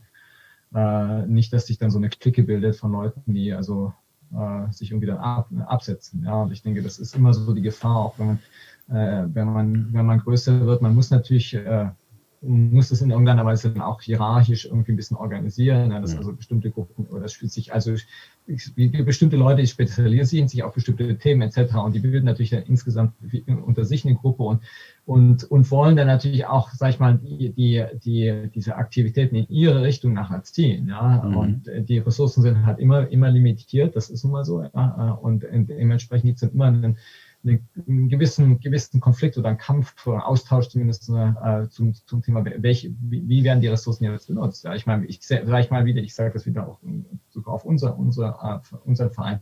Wir sind jetzt äh, im Bereich, äh, wo wir, wo wir jetzt uns überlegt haben, also diese, diesen Bereich Impact Investment ein bisschen stärker uns zu engagieren. Das heißt natürlich im Umkehrschluss auch, dass andere Sachen äh, beispielsweise äh, den, den, den Ansatz oder den Anspruch, ein Think Tank zu bilden, wo man auch äh, Forschung äh, ein, einfordert, einholt und, und fördert, der steht im Moment ein bisschen zurück. Ja, und das mhm. lässt sich einfach nicht ändern, weil einfach sowohl die finanziellen als auch die zeitlichen Ressourcen einfach beschränkt sind. Und äh, und ich denke, da ist es halt wichtig, dass man dann auch innerhalb des Vereins dann auch regelmäßig einen, Aus, äh, einen Ausgleich schaffen kann, damit auch jeder sich in irgendeiner Weise, jeder oder, jeder oder jene sich dann entsprechend auch berücksichtigt fühlt. Ja, und ich denke, das ist, das ist nicht immer ganz einfach. Ja, und ich meine, Gruppendynamik sind, wie sie sind. Und ich denke, das haben wir im 21. Jahrhundert immer noch nicht gelöst. Wir sind im Prinzip immer noch so auf dem Niveau des, des Tribalismus äh, aus der Steinzeit. Mhm. Also, Aber auch da, nicht, auch da ähm, glaube ich, dass der, dass die, die Chance, die uns die Online-Welt bietet, eine durchaus große ist. Ähm, Also alleine so Dinge wie ich äh, gerade, ich habe eine Zeit lang solche Großgruppenprozesse in Organisationen durchgeführt, wo 400, 500 Leute gemeinsam an was gearbeitet haben. Ähm, und als ich mir das nochmal durchgespielt habe, wie das online ist, habe ich festgestellt, dass eine maßgebliche Komponente nicht mehr vorhanden ist und das ist die Physis dieser Menschen. Ähm, also wir waren damals noch alle sehr jung, so Mitte 20. Ähm, wenn eine attraktive Dame irgendwo hingegangen ist und gesagt hat, ich beschäftige mich jetzt diesem Thema, sind dann ein paar hinterhergelaufen. Ähm, das zum einen, wenn sich irgendein ein dominanter, ob es Mann oder Frau ist, hingestellt hat und sehr eloquent ein Thema vertreten hat, dann hat das andere mitgerissen. Ähm, die haben sich dafür begeistert. Dadurch hattest du ähm, natürlich Gewichtungen in diesem, in diesem Prozess. Die müssen nicht notwendigerweise schlecht gewesen sein, aber du, man muss sich einfach nur im Klaren sein, dass sie vorhanden sind. Das funktioniert online nicht so gut. In dem Moment, wo einer auf jetzt in alle Strom schaltet, war es das mehr oder weniger. Und so ein Standbild oder so eine, so eine Kamera löst nicht das aus, was du in einem Raum hast, wenn diese ganzen Menschen zusammen sind. Ja, gibt es da nicht andere Sachen, die das dann auslösen können? Ja, Sag mir ein Beispiel. Also ich. Ja, also ich meine, wenn jemand auf Twitter viele Followers hat. Ja. Aber das könntest du ja eliminieren. Das könnte, also zum Beispiel bei uns, äh, wenn wir jetzt in diesen, in diesen Ideathon am, am 11. April reingehen, werden die Namen nicht sichtbar sein. Also es sei denn, jemand geht hin und schreibt seinen Namen in das Whiteboard, sodass man weiß, wer das ist. Aber selbst dann steht nur Gast da. Und sobald ein anderer Gast einmal drüber gegangen ist, wird, glaube ich, nahezu unmöglich, das nachzuverfolgen. Also es ist eine ziemliche Anonymisierung. Okay. Interessant. Das da hatte ich jetzt noch gar nicht dran gedacht, sowas zu machen. Okay. Also du hast im Grunde, das ist ähm, ein endloses Whiteboard und die Leute, die reinkommen, werden nicht ähm, namentlich identifiziert, sondern kriegen einfach was zugelost. So wie okay. Master Innovator oder Guest Innovator. Das heißt, völlig anonym, was auch, wird, wird dann auch irgendwie äh, keiner irgendwie, also das ist kein Videofeed oder sowas dabei. Okay. Insofern ganz interessant. Ja. Ja, das ist ähm, interessant, das stimmt. Und da ist dann wirklich die Frage, also du hast diese Möglichkeiten, die du in einem Raum hast, hast du in dem Sinne nicht. Du kannst auch ganz schwer Allianzen bilden, weil dir nicht klar ist, wer gerade wer ist. Insofern habe ich so ein bisschen die Hoffnung, dass damit wir eine, eine ziemlichen neutralen ähm, Diskussion und dann auch Ideation ähm, entgegensehen. Ob das so funktionieren wird, ist nochmal eine ganz andere Frage. Aber da ähm, zumindest meine Beobachtung heraus aus der Politik, es werden so viele Dinge gemacht, die deswegen gemacht werden, weil da irgendwer Charismatisches vorne steht und das vertritt und auch ein bisschen Spin-Doctors oder ein paar Spin-Doctors dahinter stehen, die das ganz genug, äh, ganz gut im Storytelling sind. Aber ähm, einiges, was gemacht wird, ist blanker Unfug. Und ähm, ich führe das immer darauf zurück, dass in der Tat, das sind die Interessen oder auch die Machtbasen, die erhalten werden sollen. Aber es ist nicht vernünftig, was wir bisweilen machen. Ich glaube aber schon, dass wir es technisch versuchen können zu minimieren, zumindest.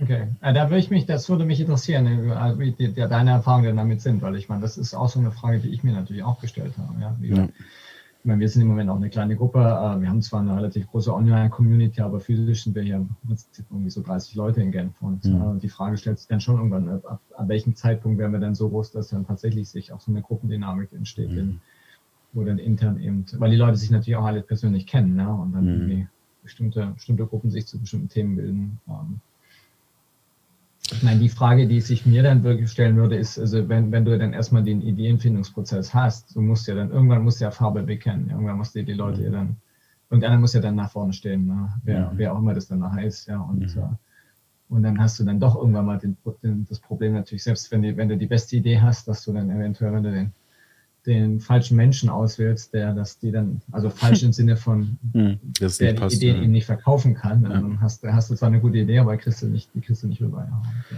ja also ich glaube auch, die, die Aufgabe, die wir jetzt auch gerade bei den Querdenkern haben, das entsprechend so gestalten, ist, ist gar nicht so, also ist eine knifflige Aufgabe.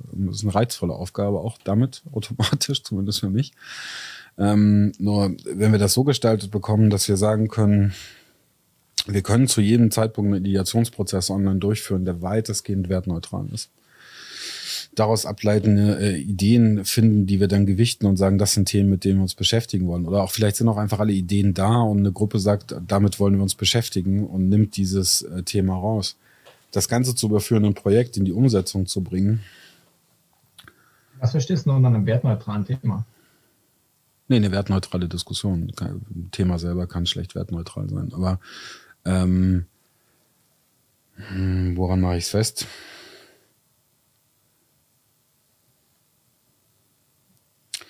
Also stellen wir uns vor, 5000 Leute sind online in diesem Whiteboard. Ich sehe 5000 Cursor.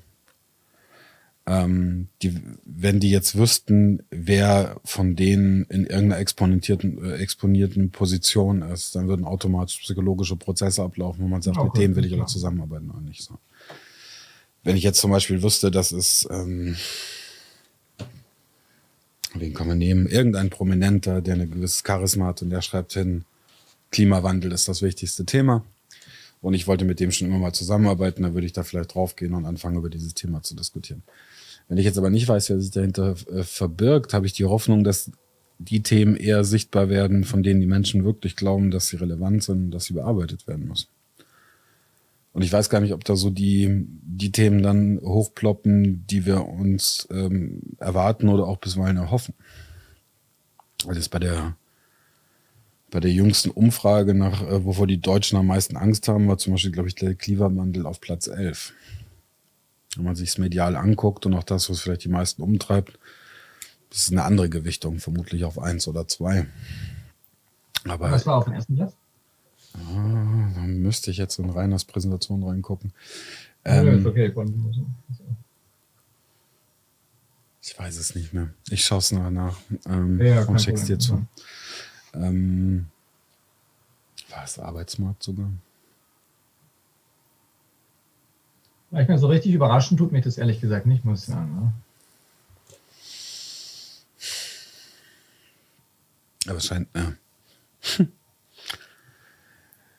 Ja, mich ehrlich gesagt auch nicht, aber wenn man es dann doch halt nochmal sieht und die Umfragen dahinter steht, auch da wieder die Frage, wie valide ist das und so weiter und so fort. Aber wenn du dann irgendwo siehst, unter welchem, auf welchem Rang das Ganze rangiert, ähm, dann erklärt sich oft, oder für mich hat sich dann auch erklärt, warum wir bei manchen Sachen so nachlässig sind dann im täglichen Leben. Mhm. Hm. Und auch da glaube ich, dass der Schlüssel in, in irgendeiner Form der kollektiven Intelligenz und der kollektiven Zusammenarbeit liegt. Hm, wenn wir es schaffen, die Leute aus diesen Blasen rauszuholen und zur Interaktion zu bringen und die durch den Diskurs eine Meinungsbildung stattfindet, glaube ich, verteilt sich Wissen und auch Einschätzung der Realität schneller, als es jetzt gerade der Fall ist. Oder vielleicht. Ja, das ja. wollen wir, hoffen ja im Prinzip alle. Ich meine, für, für mich ist es eher so auch eine Frage, dass ich, äh, also ich denke, ich, wir sind im Prinzip noch einen Schritt da. Äh, äh, wir sind einfach noch nicht so weit, sag ich mal, wie du, wie, wie das, was du jetzt angesprochen hast. Ich denke, wir, wir sind bei der Themenfindung, würde ich sagen, wir beschränken uns tatsächlich auf, auf die, äh, weiß ich nicht, 16 Nachhaltigkeitsziele, die die mhm. UN sich gesetzt hat, ja, und, äh, und wollen jetzt einfach äh, äh, zu diesen Themen diskutieren. Nicht, nicht so sehr im Sinne von, stellen wir diese, äh, diese, diese Ziele in Frage in irgendeiner Weise, mhm. sondern wie können wir diese, äh, wie können wir bestimmte Ziele erreichen und welche konkreten Maßnahmen müsste dann eigentlich da, da stattfinden. Ja? Mhm. Ich meine, ich hatte damals, äh, das war vielleicht noch so als Einsprung, ähm, äh, sehr fasziniert. Ich war in einem Auswahlprozess mal dabei gewesen, in einer Jury, die angeregt wurde von einer Institution in, äh, in Schweden, äh, die, weiß ich, ich glaube, es war eine Million Euro oder sowas ausgeschrieben hatte, um um die besten oder das beste Projekt zu, zu finanzieren, das ähm, globale Herausforderungen, existenzielle Risiken äh, am besten vers äh, versucht an, anzugehen. Ja, und mhm. das ging also, es war nicht, war nicht festgesetzt, welche, um welche Risiken es gehen sollte und auch nicht, welche Methoden angewandt wurden. Und ich war dann, wie gesagt, in so, einer regionalen Aus äh, in so einem regionalen Auswahlprozess dabei in der Jury gewesen und hatten, wir mussten um, so weiß ich nicht, 50 verschiedene Projekte irgendwie durchgehen, die da vorgeschlagen wurden. Und die meisten haben sich irgendwie mit der Frage beschäftigt, wie kann ich denn die UN reformieren? Ja, also welche Möglichkeiten gibt es denn, die UN okay. zu reformieren und äh, welche Möglichkeiten gibt es dann, die, äh, die, die, äh, die Meinungsbildung in der, in der UN irgendwie repräsentativer zu gestalten, etc. Ja, aber mhm. das ist im Prinzip solche, solche Dinge, denke ich, ähm, die werden uns nicht fürchterlich weiterbringen. Ja, da, da kann man auch, da kann man auch 50 mhm. Jahre noch drüber diskutieren über die Reform der UN. Ob die dann so stattfinden wird, ist eine andere Frage. Und ob das wirklich was bringt, das ist dann noch eine ganz andere Frage. Ich denke, für uns geht es also bei Geneva Microlabs wirklich darum, sich anzugucken, welche konkreten äh, äh, individuellen Projekte können wir versuchen mit anzu, anzuschieben, äh, zusammen mit anderen Partnern natürlich, äh, um äh, Sachen äh, anzugehen. Das können, das können ökologische Themen sein, das können Arbeitsmarktfragen sein, das können äh, äh, neue Innovationen im Bereich neue Technologien sein. Also wir hatten, wie gesagt, mit Blockchain was gemacht gehabt mhm. und ich meine, da gibt es alle möglichen Sachen und wir sind da einfach noch nicht so weit zu sagen, wir wollen jetzt auch uns über die Ziele, über die über die, die Risiken, die wir angehen wollen, nochmal äh, näher Gedanken machen. Ich denke, da nehmen wir das einfach mal so hin, äh, was es da so gibt, ja, und äh, versuchen einfach da äh, Sachen umzusetzen. Und, und in, für uns ist kollektive Intelligenz eher so in dem Sinne, zu sagen, wir wollen verschiedene Partner zusammenbringen, die äh, zum einen die Kapazität haben, sowas zu finanzieren, zum mhm. anderen die Kapazität haben, sowas konkret umzusetzen, die also irgendwie Projektmanagement-Erfahrung haben, etc und, äh, und äh, Leute, die eben auch Ideen einbringen, was kann man eigentlich konkret machen, welche, weil, weil es eine Sache ist zu sagen, ich bin gegen den Klimawandel und die andere Sache ist, das muss ich dann eigentlich konkret da machen. Welche Möglichkeiten gibt es dann überhaupt mhm. dagegen zu sein? Also oder beziehungsweise welche Möglichkeiten gibt es, den Klimawandel aufzuhalten, beziehungsweise umzukehren etc. Ja, und, äh, und ich denke, äh, da, da gibt es eine immens große Möglichkeit äh, an, ähm, an Projekten, aber der Austausch, der, der, der stattfinden sollte, der findet häufig nicht statt. Und eine ist ganz, ein ganz konkretes Beispiel, was wir auch versucht haben, so ein bisschen voranzutreiben, ist, äh, ist die Frage nach der Kapazität äh, von natürlichen Ökosystemen äh, CO2 zu absorbieren. Unter anderem auch so, so Tiere wie der, der Blauwal beispielsweise. Ja, also Blauwale haben eine enorme Kapazität, also nicht nur Blauwale, aber Wale insgesamt haben eine enorme Kapazität, äh, CO2 zu absorbieren. Mhm. Und diese Erkenntnis ist im Prinzip äh, in der, aus der Naturwissenschaft noch wenig äh, vorhanden in der, in der Debatte äh, zu, dem, zu der Frage, was können denn eigentlich konkret äh, äh, politische oder Institutionen oder, oder äh, ökonomische Akteure machen, um sowas aufrechtzuerhalten, ja, solche Ökosysteme aufrechtzuerhalten. und ich denke, da, da, weißt, da, da fehlt einfach so da ist, auf einer ganz banalen Ebene einfach fehlt der Erkenntnisaustausch zwischen verschiedenen Akteuren. Und ich denke, mhm. das ist für uns so eine Anspruch zu sagen, wir wollen einfach solche Leute zusammenbringen, um diesen Erkenntnisaustausch zu fördern. Äh, das kannst du Collective Intelligence nennen oder, oder vielleicht ein bisschen weniger pompös, äh, einfach nur äh, einen freundschaftlichen Austausch zwischen, also, zwischen äh, Leuten, die, ja. die, die, ähnliche Ziele verfolgen. Ja ähm, verstehe ich, kann ich nachvollziehen. Ich komme auch aus solchen Strukturen und äh, enorm wichtig und, und gut, dass ihr das macht und dass es euch gibt. Mm, die, die Lücke, die ich ähm, identifiziert habe für die Querdenker, und ich weiß nicht, ob es wirklich eine ist und ich weiß auch nicht, ob es Bestand haben wird, das, oder ob das funktioniert, ist ähm, gerade die Diskrepanz zwischen, es gibt solche Organisationen wie zum Beispiel euch oder die UN oder viele, viele andere,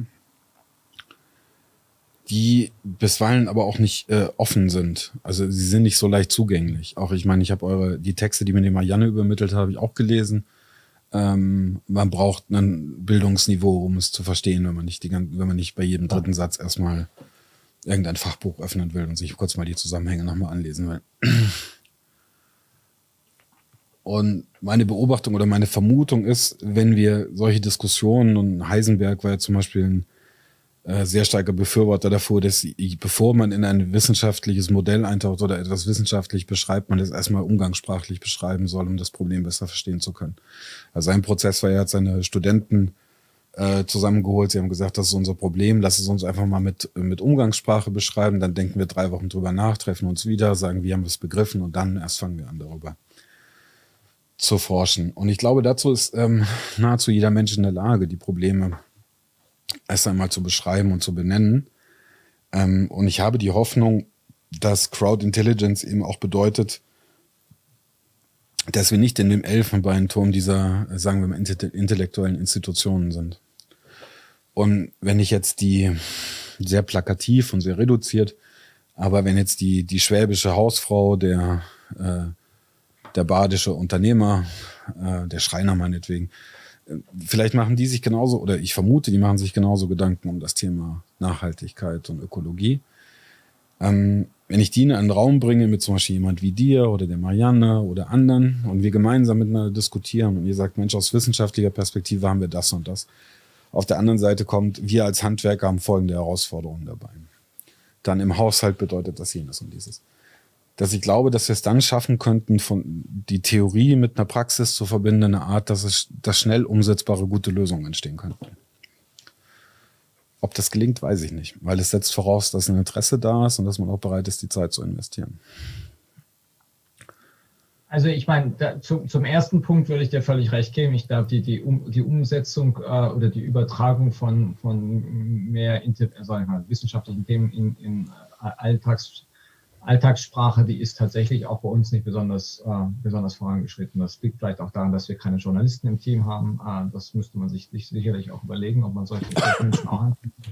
Äh, das, äh, das ist in der Tat ein Problem. Und ich meine, das ist mir, ist mir auch klar, dass, äh, ich meine, das, du bist nicht der Erste, der mir sagt, und dass man natürlich jemand so wie ich, der einfach äh, dermaßen in diesen Diskussionen drinsteckt, teilweise auch gar nicht mehr merkt, welchen Jargon man da verwendet. Ja, ich meine, das ist mir, das ist mir klar. Ich bin auch, ich bin also auch ein, ein großer Feind von Jargon, aber ich weiß, dass ich ihn selber auch verwende. Und das ist, es ist aber leider, in, in dem man, man merkt es teilweise einfach auch ja, nicht mehr. Ja, also keine Entschuldigung, aber es ist. Nee, aber, aber, auch keine Kritik von mir gemeint, weil es ist fantastisch, dass du das so kannst. Und ich finde, also ich, ich finde das sehr reizvoll, das so zu lesen, weil es auch eine Perspektive ist. Ähm, deswegen würde ich davon gar nicht abweichen. Ähm, das ist halt die eine Rolle und die eine Funktion, die jetzt ihr zum Beispiel einnehmt. Nur wenn ich das in eine Breite tragen will, dann ist ja, es.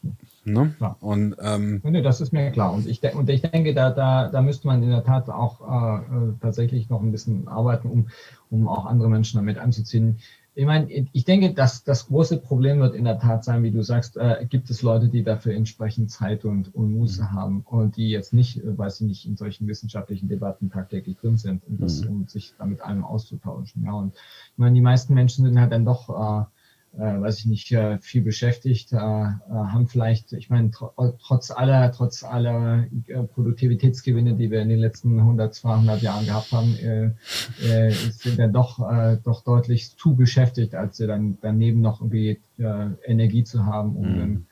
dann noch sich mit solchen Dingen auch zu beschäftigen, obwohl es da durchaus ein Interesse gibt. Ja. Ähm, also ich meine, da, da bin ich mir nicht so sicher, ob man wirklich tatsächlich genug Leute damit anziehen kann.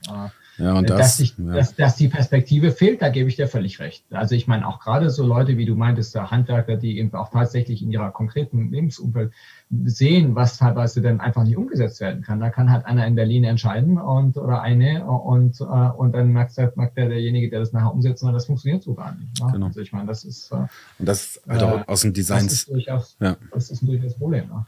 Ja, aus dem Design Thinking oder Design Sprint, da ist ja immer diese red mit dem Kunden, wo ich dann da sitze und denke, naja, bei der Politik ist der Kunde eigentlich der Bürger, also der Wähler irgendwo. Wie wär's denn, wenn wir ihn dazu holen und einfach mal fragen? So. Und dann heißt es, wir haben Verband X, Verband Y und so weiter befragt. Und dann sitze ich da und denke so, ja, das sind aggregierte, ja, das hilft auch jetzt nicht weiter. Äh, vor allem die sind meistens auch schon so weit entfernt von der Realität, dass es, ähm, also im Endeffekt treffen sich viele Leute, die, die schon lange nicht mehr daran gewöhnt sind, irgendwie am Alltag teilzunehmen und entscheiden Dinge, die dann Menschen, die das aber jeden Tag dann Pandemie war auch das beste Beispiel. Bei so ein paar Maßnahmen saß ich da und sagte, deppert, wie sollen wir das denn machen? Ja, aber ähm, irgendwie haben sich halt irgendwelche Leute überlegt, das sei klug. Und dann saßen wir, also der, die Bevölkerung saß dann da und dachte, ja, das ist aber echt nicht ganz leicht für uns so zu handhaben. So. Ja. Und da dachte ich mir immer, frag doch einfach mal irgendwen. Also wo ist denn das Problem? Nimmst doch mal einen Telefonhörer in die Hand, liebe Angela, rufst meinen Bürger an und sagst, wie findest du das? So. Ähm, und da denke wenn wir das gestalten können online und die Tools wären ja da und es geht auch mit recht wenig Aufwand, können wir vielleicht eine Validierung von Ideen herbeiführen, die direkt eine Praxistauglichkeit dann in sich trägt.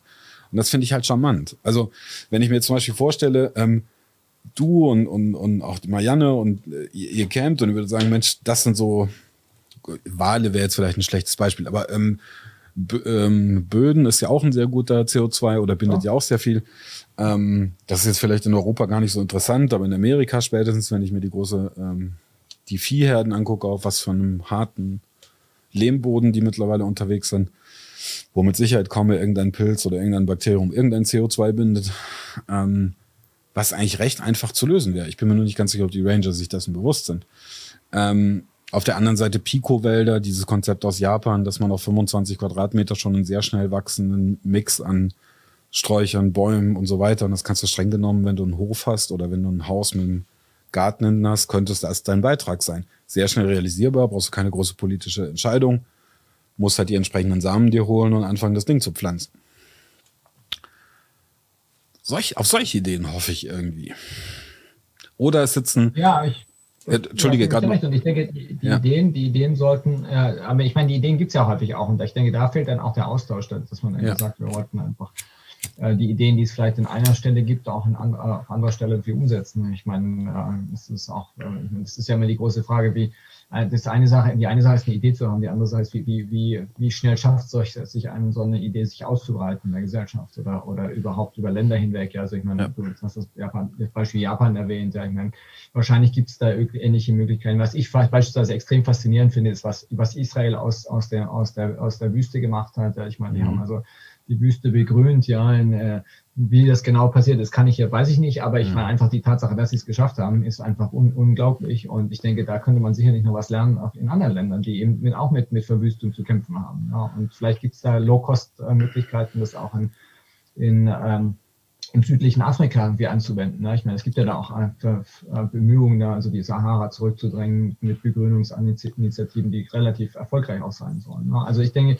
genau. da, da, einfach diesen, diesen Austausch, diesen Lernaustausch, einfach Ideenaustausch zu fördern, da würde ich dir völlig recht geben. Und das ist auch so ein Anspruch, den wir auch haben. Deswegen versuchen wir auch in unserer Community dann also möglichst weit zu, zu streuen. Ich denke, ein Punkt, und das äh, ist auch so, so eine Sache, die für, jetzt wichtig sein wird für uns in den nächsten, in den, in den nächsten paar Debatten, die wir so haben, ist die Frage nach, nach Vertrauen. Ja, ich denke, mhm. eine, eine Sache, die, die, ähm, die glaube ich schon wichtig ist in diesem ganzen, in diesem ganzen Austausch, ist das Vertrauen ineinander und das Vertrauen auch von politischen Entscheidungsträgern äh, zu ihren äh, Kunden sozusagen. Ja, also ich meine, ich denke, da, da fehlt es also gerade in Deutschland auch ganz, ganz dramatisch. Ja, da gibt es einfach mhm. kein Vertrauen in die Kapazität der Leute, selber denken, zu denken. Ich meine, ich bin persönlich, ich bin, ich lebe jetzt seit, wie gesagt, seit zwölf Jahren in der Schweiz äh, und sehe ja, wie in der Schweiz diese direkte Demokratie funktioniert. Ja, jetzt kann man sagen, Schweiz ist ein kleines Land, die sind, mhm. äh, die.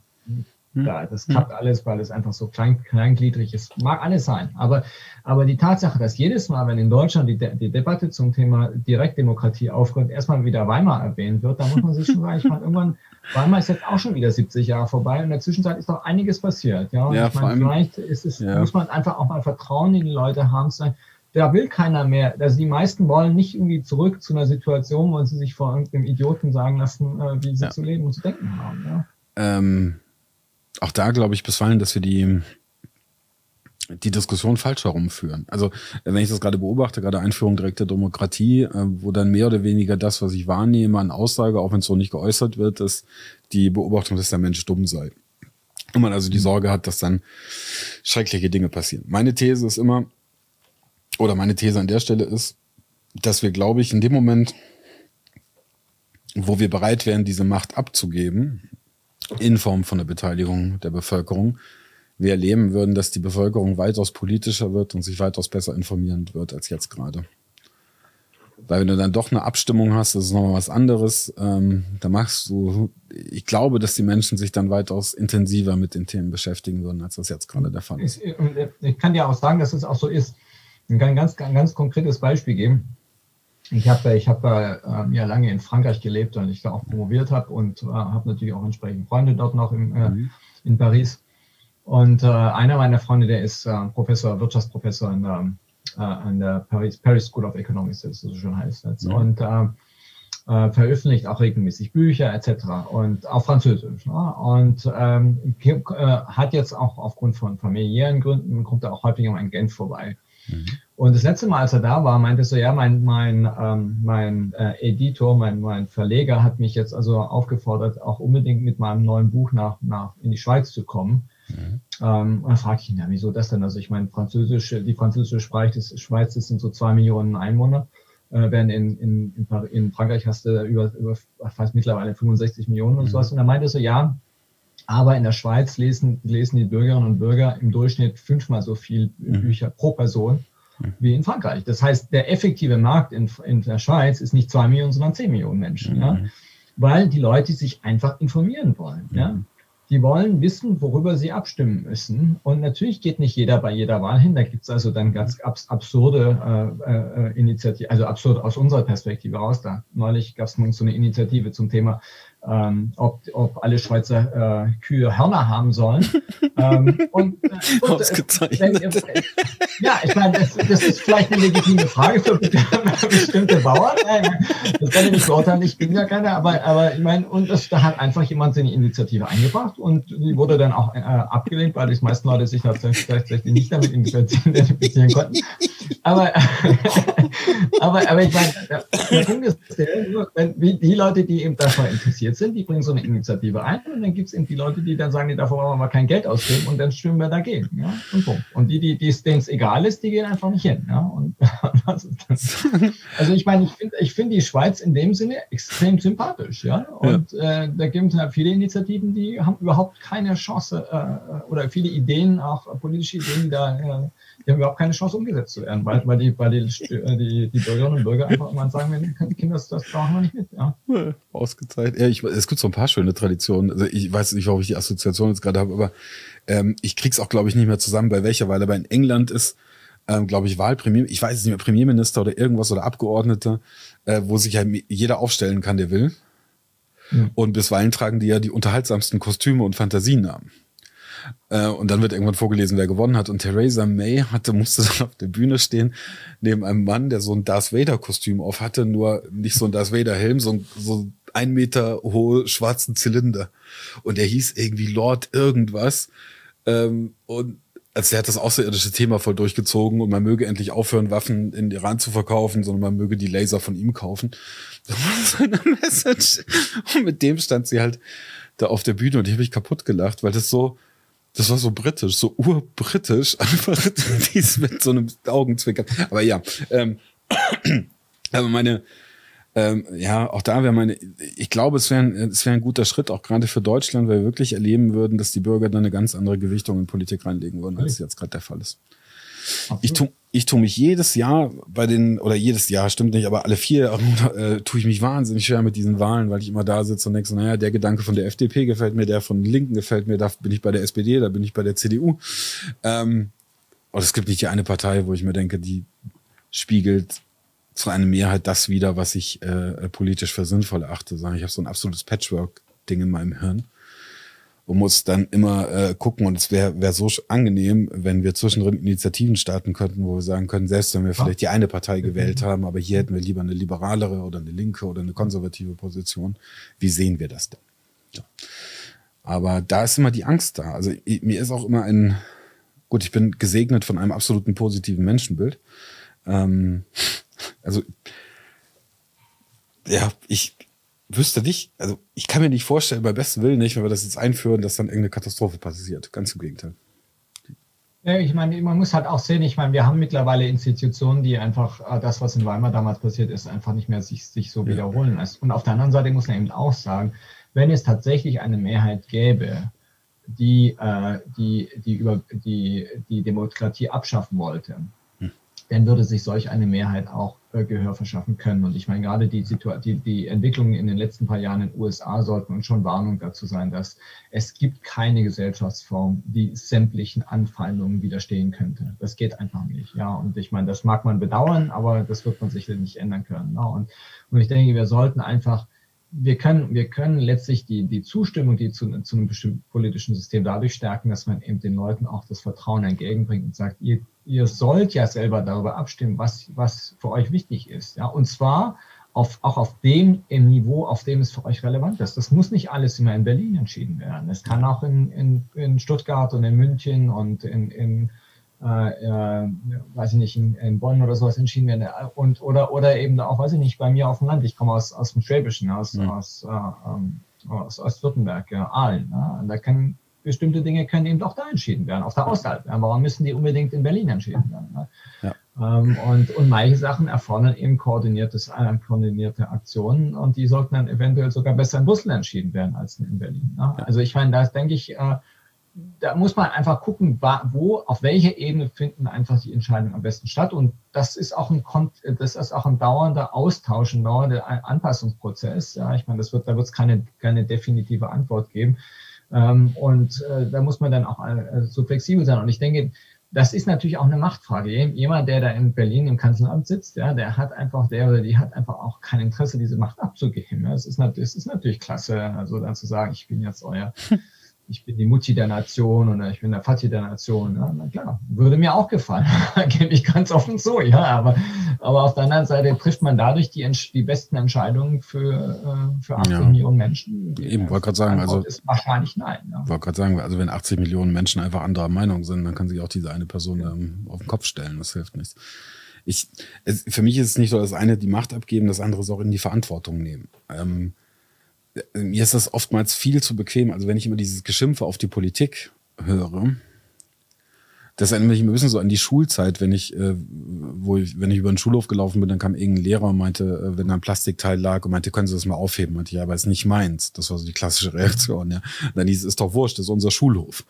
Und ähm, habe da natürlich sehr ja, mit, mit also Grummel. Also bin ich, bin ich, stimme ich, stimme ich nicht unbedingt damit zu ein. Denn ich meine, ich, ich, also ich kann jetzt nur für mich selber sprechen. Ich wäre durchaus, wenn ich, ich meine, ich lebe jetzt nicht in Deutschland, aber ich könnte durchaus noch zurück nach Deutschland zurückkommen, wäre durchaus interessiert daran, Verantwortung zu übernehmen. Und das muss jetzt nicht unbedingt das Bundeskanzleramt sein, es kann auch andere Positionen sein. Die Chance, dass ich irgendwann mal ein politisches Amt in Deutschland ausüben werde, die ist gleich null. Und zwar einfach deswegen, weil in den meisten politischen Parteien man nur von von sich irgendwann mal hochgearbeitet haben muss und dann irgendwann lang genug äh, Sitzfleisch angearbeitet haben muss, um dann irgendeine Chance zu haben, auf eine Position zu kommen. Ich meine, für mich ist so jemand wie Heiko Maas die Klasse, das klassische Beispiel einer, einer typischen Politikerkarriere.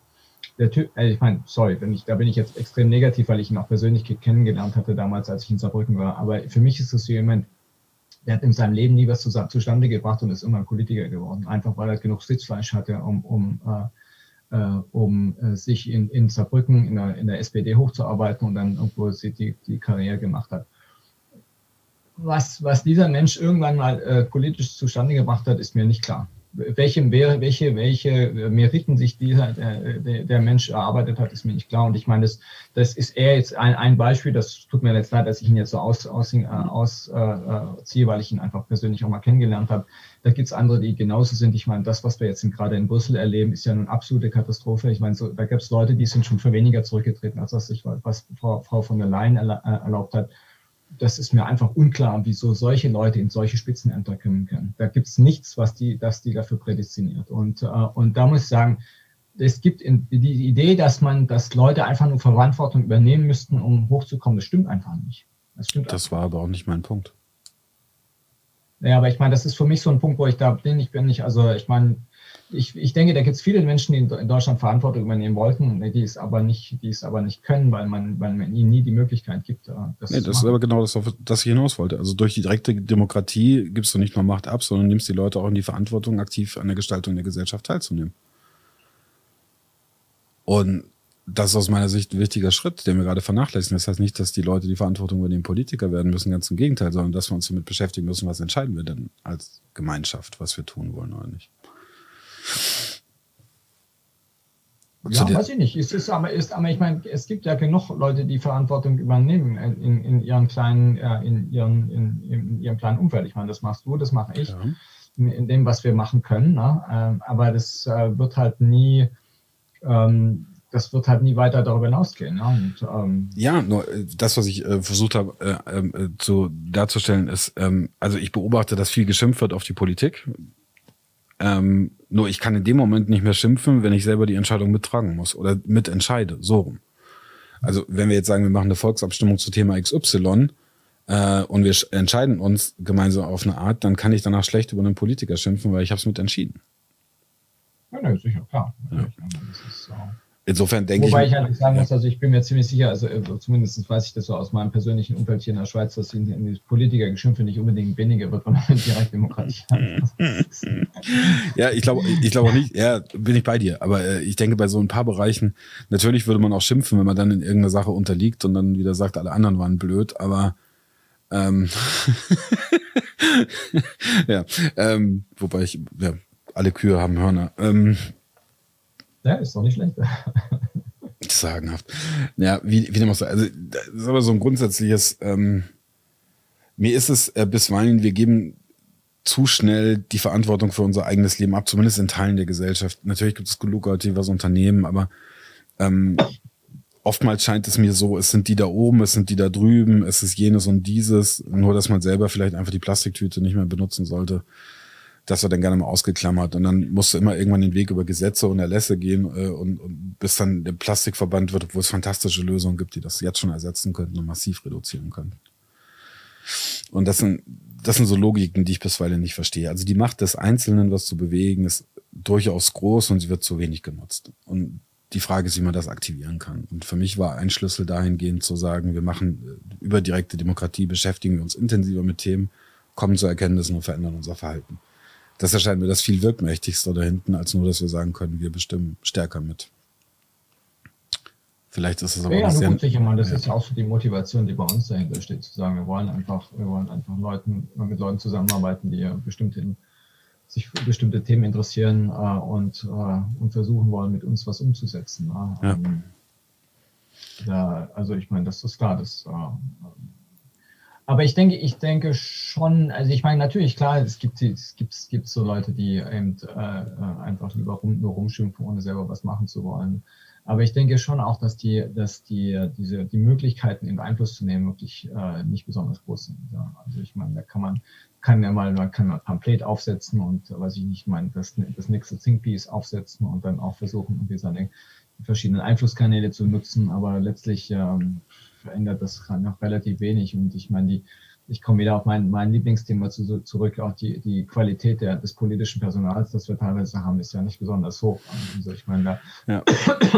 ich kann mich noch erinnern, die hatten irgendwann mal, ähm, als es damals äh, an, an Ende, 19, ans Ende der 90er Jahre, Anfang 2000 äh, darum ging, ähm, eine Kapitalrechtsreform in Deutschland umzusetzen, hatte ich mich damals mit einem Kollegen aus, aus Mannheim zusammengetan und einen Brief, einen offenen Brief an die äh, an den Bundestagsabgeordneten von Mannheim geschrieben, um ihn darauf auf hinzuweisen, ähm, also wer das jetzt genau, ich weiß kann den Namen nicht mehr nennen, aber um ihn darauf hinzuweisen, auch um die, die, die möglichen negativen Konsequenzen von dem, was sie da beschlossen wurden. Mhm. Und wir kriegten dann auch tatsächlich einen Antwortbrief zurück, der aber über die eigentlichen Punkte überhaupt nicht eingegangen ist und zum allgemeines Geblubber gewesen ist. Ja, und, und dann braucht man sich dann, ich meine, da hätte man sich den, den Antwortbrief schon fast sparen können, ja, weil einfach das klar war, dass der, die Person äh, weder Interesse hatte, da irgendwie auf eine Debatte einzusteigen, noch in irgendeiner Weise inhaltlich da äh, wahrscheinlich überhaupt in der Lage war zu verstehen, worum es eigentlich bei der ganzen Debatte ging. Ja, und äh, Natürlich muss nicht jeder, jeder Bundestagsabgeordnete oder jede Bundestagsabgeordnete irgendwie äh, kompetent in allen Gebieten sein, aber ich meine, mhm. es wäre schon interessant, dass man zumindest mal mit den, mit den Bürgerinnen und Bürgern, die dann im, im eigenen Bundestagswahlkreis, im eigenen Wahlkreis dann leben, äh, irgendwie mal ein bisschen in Austausch zu treten. Ich habe also, ja, ich habe so ein Gedankenexperiment, das mich schon weiter verfolgt und ähm, bin gespannt, was du äh, dazu sagst. Ähm, ich versuche durchzuspielen, ob es eine ähm, ob es zielführender wäre, weil ich glaube, es ist technologisch machbar, eine äh, parteienfreie ähm, Entscheidung über äh, Politik treffen zu können. Also mein Gedanke war, ähm, alle sechs Jahre kommen wir zusammen als Gesellschaft, sagen, hey, wo stehen wir denn, wo wollen wir hin? Und äh, haben irgendwie einen, einen Meinungsbildungsprozess, den wir in kleinen Einheiten in der Gesellschaft, wir aggregieren das und wir äh, entwickeln dadurch so eine Art Zielsystem. Wir sagen meinetwegen, wir wollen 50 Prozent CO2-Ausstoß einsparen, wir wollen jenes, dieses, dann, dann, so, wir einigen uns drauf. Dann haben wir so eine Art Zielmatrix und dann beschließen wir erst, wer diese Ziele für uns umsetzen soll und die haben dafür dann sieben Jahre Zeit.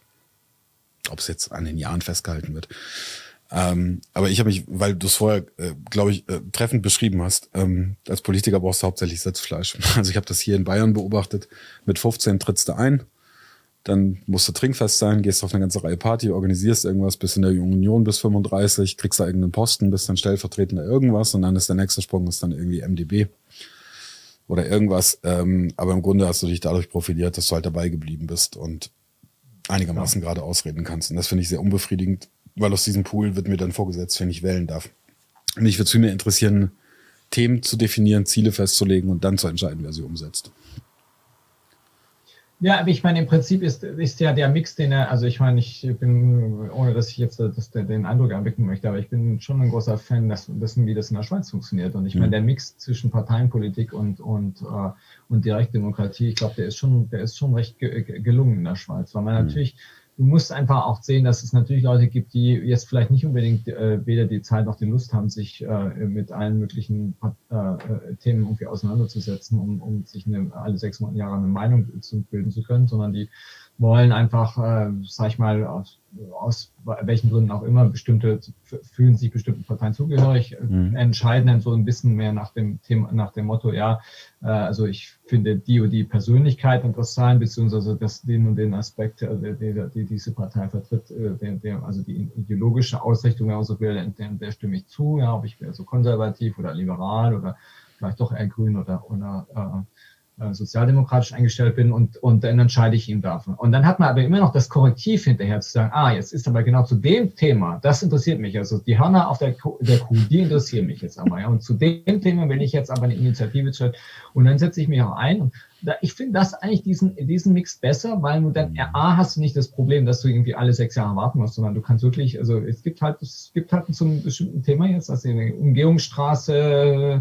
die bei mir jetzt durch den, durch, durch, äh, durch den Garten läuft oder sonst was, gibt es jetzt mal eine Möglichkeit, ein, ein Referendum zu entgreifen und das meine ich dann auch machen. Ja. Und, ähm, äh, äh, und dann habe ich trotzdem alle äh, alles fünf, vier oder fünf Jahre die Möglichkeit eben zu sagen, ich suche mir jetzt mal diese, die, praktisch das Meinungsspektrum aus, äh, das insgesamt die Gesellschaft vertritt äh, mhm. und äh, die Debatten auch vorantreibt. Ich denke, politische Parteien in der, in der, Schweiz sind vor allen Dingen Debattentreiber. Die sind nicht, die sind zwar auch dazu da, um also auch politisches Personal auszuwählen, beziehungsweise auch gerade im, im, im Bereich äh, der Jurist, äh, Juridik, äh, Juridik, wie heißt das auf Deutsch? Also im Bereich Justizwesen. Ja. Äh, äh, äh, die, die Richter äh, am, Bundesricht, am Bundesgericht auszuwählen. Äh, und mhm. da spielen die Parteien in der Schweiz eben so eine Transmissionsfunktion. Aber mhm. Aber auf der anderen Seite sind für bestimmte Themen, die einfach für, für weiche Bürgerinnen und Bürger, und Bürger wichtig sind, äh, gibt es dann auch nicht die Möglichkeit, dass das Korrektivs äh, äh, auf,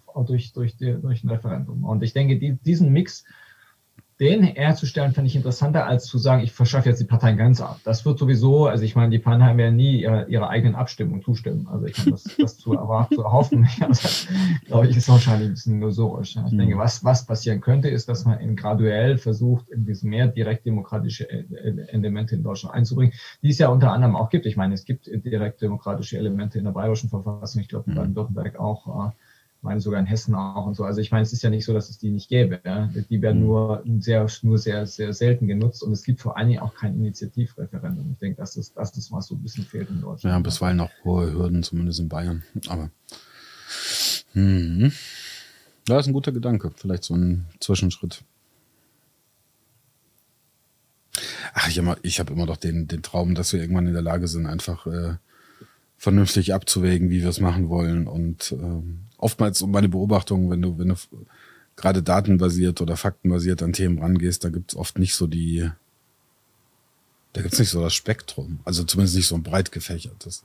Ähm, wenn ich mir bisweilen angucke, was auch äh, Didaktik oder Pädagogik oder äh, welche Erkenntnisse da ähm, getroffen wurde, dann wundere ich mich bisweilen, warum unser Schulsystem so ist, wie es ist im Grunde die gesamte Datenlage eigentlich äh, eine andere Sprache spricht, wenn es um Zensuren geht, wenn es um Zusammenarbeit geht, wenn es um Sprachbildung, um Musikbildung, um äh, Förderung von individuellen Talenten geht und und und. Wird aber irgendwie nicht umgesetzt. Aber da denke ich mir immer, naja, äh, wenn wir da rangehen würden und sagen würden, wie wäre es vernünftig und uns nicht dafür interessieren würden, was ist Tradition, was ist Ideologie, dann hätten wir wahrscheinlich ein sehr, sehr anderes Bildungssystem. Also ja, also ich meine, ich gebe dir recht, was die, was die Qualität des Bildungssystems angeht, aber ich meine, ich sage es immer wieder, das, äh, hatte, das war mal so ein Thema gewesen, das mich auch äh, lange interessiert hat. Ich habe dann leider nie da irgendwie vernünftig was zu arbeiten können, aber es ist, es ist schon ähm, diese, diese, diese sogenannte Politökonomie der, mhm. der Veränderung, die ist schon, die ist schon wichtig, weil du musst ja wenn du von A nach B kommen willst, reicht es nicht zu sagen, also B ist viel besser als A. Du musst ja auch sagen, wie komme ich jetzt durch das Tal, das dazwischen führt, durch, mhm. ja, und, oder den Berg, wenn du so willst, wenn es dann Berg darüber gibt. Ja, ich meine, wie komme ich, wie komme ich jetzt von A nach B? Wie, bring, wie nehme ich die Leute mit? Ja, und ich meine, wenn ich jetzt, also du, dieses Schulwesen ist ja ein, interessant, ist ein interessantes Beispiel, weil es also jetzt schon seit, seit was ich nicht mit, seit äh, Anfang der 2000er gibt es ja diese PISA-Studien äh, mhm. zum Thema, äh, wie gut die Qualität der Schulwesen in, in OECD-Ländern ist.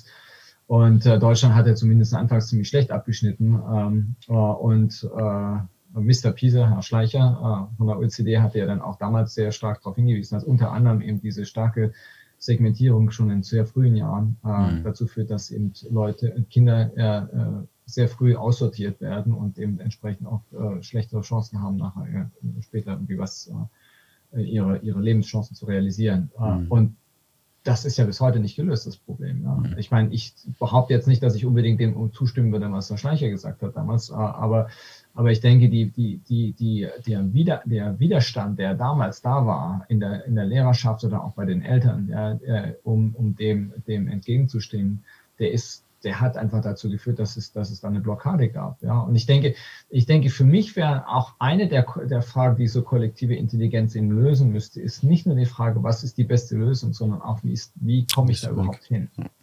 Wie komme ich an diese Lösung hin? Und ich denke, das sind, das sind knifflige Fragen, die eben auch äh, die eben auch darauf hinauslaufen, Austausch zu finden, Kompromisse zu schließen, beziehungsweise irgendwie, ich nenne das immer so, sich, die, sich selber die Hände zu binden. Ja, also man muss eben bestimmte Reformen so ab, abschließen, dass sie, man da nicht mehr wieder zurückgehen kann. Ja. Und bestimmte, ja. bestimmte äh, bestimmte Rückzugswege einfach verschließen, um, um, um dann zu einem entsprechenden Ziel zu kommen. Aber das kann in 10, 15 Jahre dauern. Ja, das ist, äh, das ja. wird nicht von heute auf morgen passieren. Aber da bin ich, also da komme ich aus der organisationalen Planung. Ähm, sobald du halt weißt, wo du hin möchtest, ist der Rest eine Gestaltungsfrage. Aber äh, oftmals wissen wir halt gar nicht, wo wir hinwollen. dadurch kannst Gut, du natürlich auch. Noch eine andere Frage. insofern äh, finde ich diesen Gedanken also wenn wir uns irgendwann darauf einigen würden, dass wir B besser finden als A, dann ist den Weg zu gestalten, das ist dann nochmal eine andere Aufgabe, die gelöst werden muss. Aber es ist zumindest mal klar, wo die Reise hingeht. Nur bisweilen habe ich noch nicht mal den Eindruck, dass wir uns einig darüber sind, wo das die Reise hingeht und was so die Daten, Daten einem mitteilen. Ne? Auch äh, Auswirkungen oder psychologische Auswirkungen unseres Schulsystems, ähm, vielleicht auch Dinge, die in Skandinavien jetzt auch schon wieder umgesetzt werden, Meditationen schon in, in jungen Jahren, weil das da positive Effekte sowohl fürs Lernen als auch für die frühkindliche Entwicklung als auch für die, das Erwachsenenalter hat wo man das dann einfach entsprechend eingeführt hat. Und äh, wir sitzen da und äh, kennen zwar die, die Studien, aber machen nichts damit. Bin immer wieder fasziniert davon. Aber gut. Ähm, das gilt, glaube ich, in vielen Bereichen. Als Ökonom kann man ja auch regelmäßig schreien. Äh, als Betriebswirt auch. Naja, ich meine, ich, ich, ich bin mir auch immer nicht so ganz sicher, äh, ob man wirklich weiß, wo man hin, wo, wo, was, wo was so die beste Lösung wäre. Ja? ja. Also ich meine, das ist, also ich meine, gerade im Schulsystem ist auch so eine Frage, ja gut, die Skandinavier machen das so, die Kanadier machen, haben auch einen Weg gefunden und die, die, die Koreaner auch, aber wenn man sich dann anguckt, was die konkret machen, ist dann doch äh, ob, wollen wir wirklich das asiatische Modell so übernehmen, ja, wo die Leute, wo die Kinder also schon recht früh auf, auf bestimmte äh, schulische Erfolge hingetrimmt werden? Mhm. Bin ich mir nicht so sicher. Äh, und, ähm, und was ist, was ist eigentlich, was wäre denn so ein, so ein, so ein optimales Ziel von so einer, von, ähm, ähm, von so einem Schulsystem. Also ich, da muss ich sagen, da kommt, da, da, da ist so ein, ein, Thema, das mich jetzt auch besonders fasziniert und das kam jetzt auch mit der, mit der Corona-Krise äh, ganz stark raus ist einfach, dass man, äh, also dieses, dieses berühmte, äh, dieses berühmte Motto der Resilienz fordern muss. Ja, dass man im mhm. Prinzip muss, es geht nicht darum, optimale Systeme zu haben, sondern es geht darum, robuste, robuste Systeme zu entwickeln. Robuste mhm. Systeme, die eben, die eben äh, gegenüber Veränderungen äh, Lösungen finden, die eventuell außerhalb dessen liegen, was man sich normalerweise so vorstellen kann. Ja? Mhm. So, und ich denke, da, da, ich hätte jetzt da keine Antwort, wie so ein Schulsystem aussehen sollte, aber ich meine jetzt gerade bei der, bei der Frage, wie Arbeitsmarkt, äh, ähm, wie, wie die Anpassung am Arbeitsmarkt ausschauen soll, denke ich, haben wir mittlerweile, haben wir doch schon ähm, mittlerweile ein paar Erkenntnisse ge gewonnen, wie man es nicht machen soll. Ja? Mhm. Und, und eine der Sachen, die für mich beispielsweise ganz wichtig ist, ist also die Idee, dass wir jetzt wirklich jeden versuchen, jede, jeden und jede versuchen, was möglichst schnell wieder äh, in, in eine Beschäftigung zurückzubringen und, und optim, so ein optimales äh, äh, Weiterbildungsangebot zu finden, die, um die Person möglichst schnell wieder in den Arbeitsmarkt zurückzubringen, die, die ist wahrscheinlich äh, nicht zielführend, ja, weil man dann häufig die Leute einfach in eine Sackgasse führt und wenn dann mal so ein Schock kommt wie die Corona-Krise, die dann also ganze, ganze Segmente des Arbeitsmarkts wegfallen lässt, die Leute werden enorme Schwierigkeiten haben, sich, an, äh, sich eine andere, andere, äh, andere mhm. Möglichkeiten auf dem Arbeitsmarkt zu finden. Ja. Und, und ich denke, da ist, da ist unser, ist unser, ist unser aktuelles System, äh, was die Arbeitsmarktpolitik angeht, einfach nicht robust. Ja. Und äh, wir können nur hoffen, dass jetzt mit dem Arbeitskräftemangel, der da jetzt entsteht, dann vielleicht äh, äh das Problem ein bisschen äh, ein bisschen weniger kritisch ausführt. Aber wenn man sich anguckt, was damals auch während der nach der Ölpreiskrise in den, in den äh, Ende der 70er, Anfang der 80er Jahre passiert ist und, und die hohen Arbeitslosenquoten, mit denen wir dann lange rum, rumkämpfen mussten, äh, da kann man sich schon überlegen, äh, inwieweit unser, unsere Arbeitsmarktpolitik, die natürlich in der Zwischenzeit sich deutlich geändert hat, aber inwieweit die dann überhaupt äh, gerechtfertigt oder, oder optimal ausgerichtet gewesen ist. Mhm.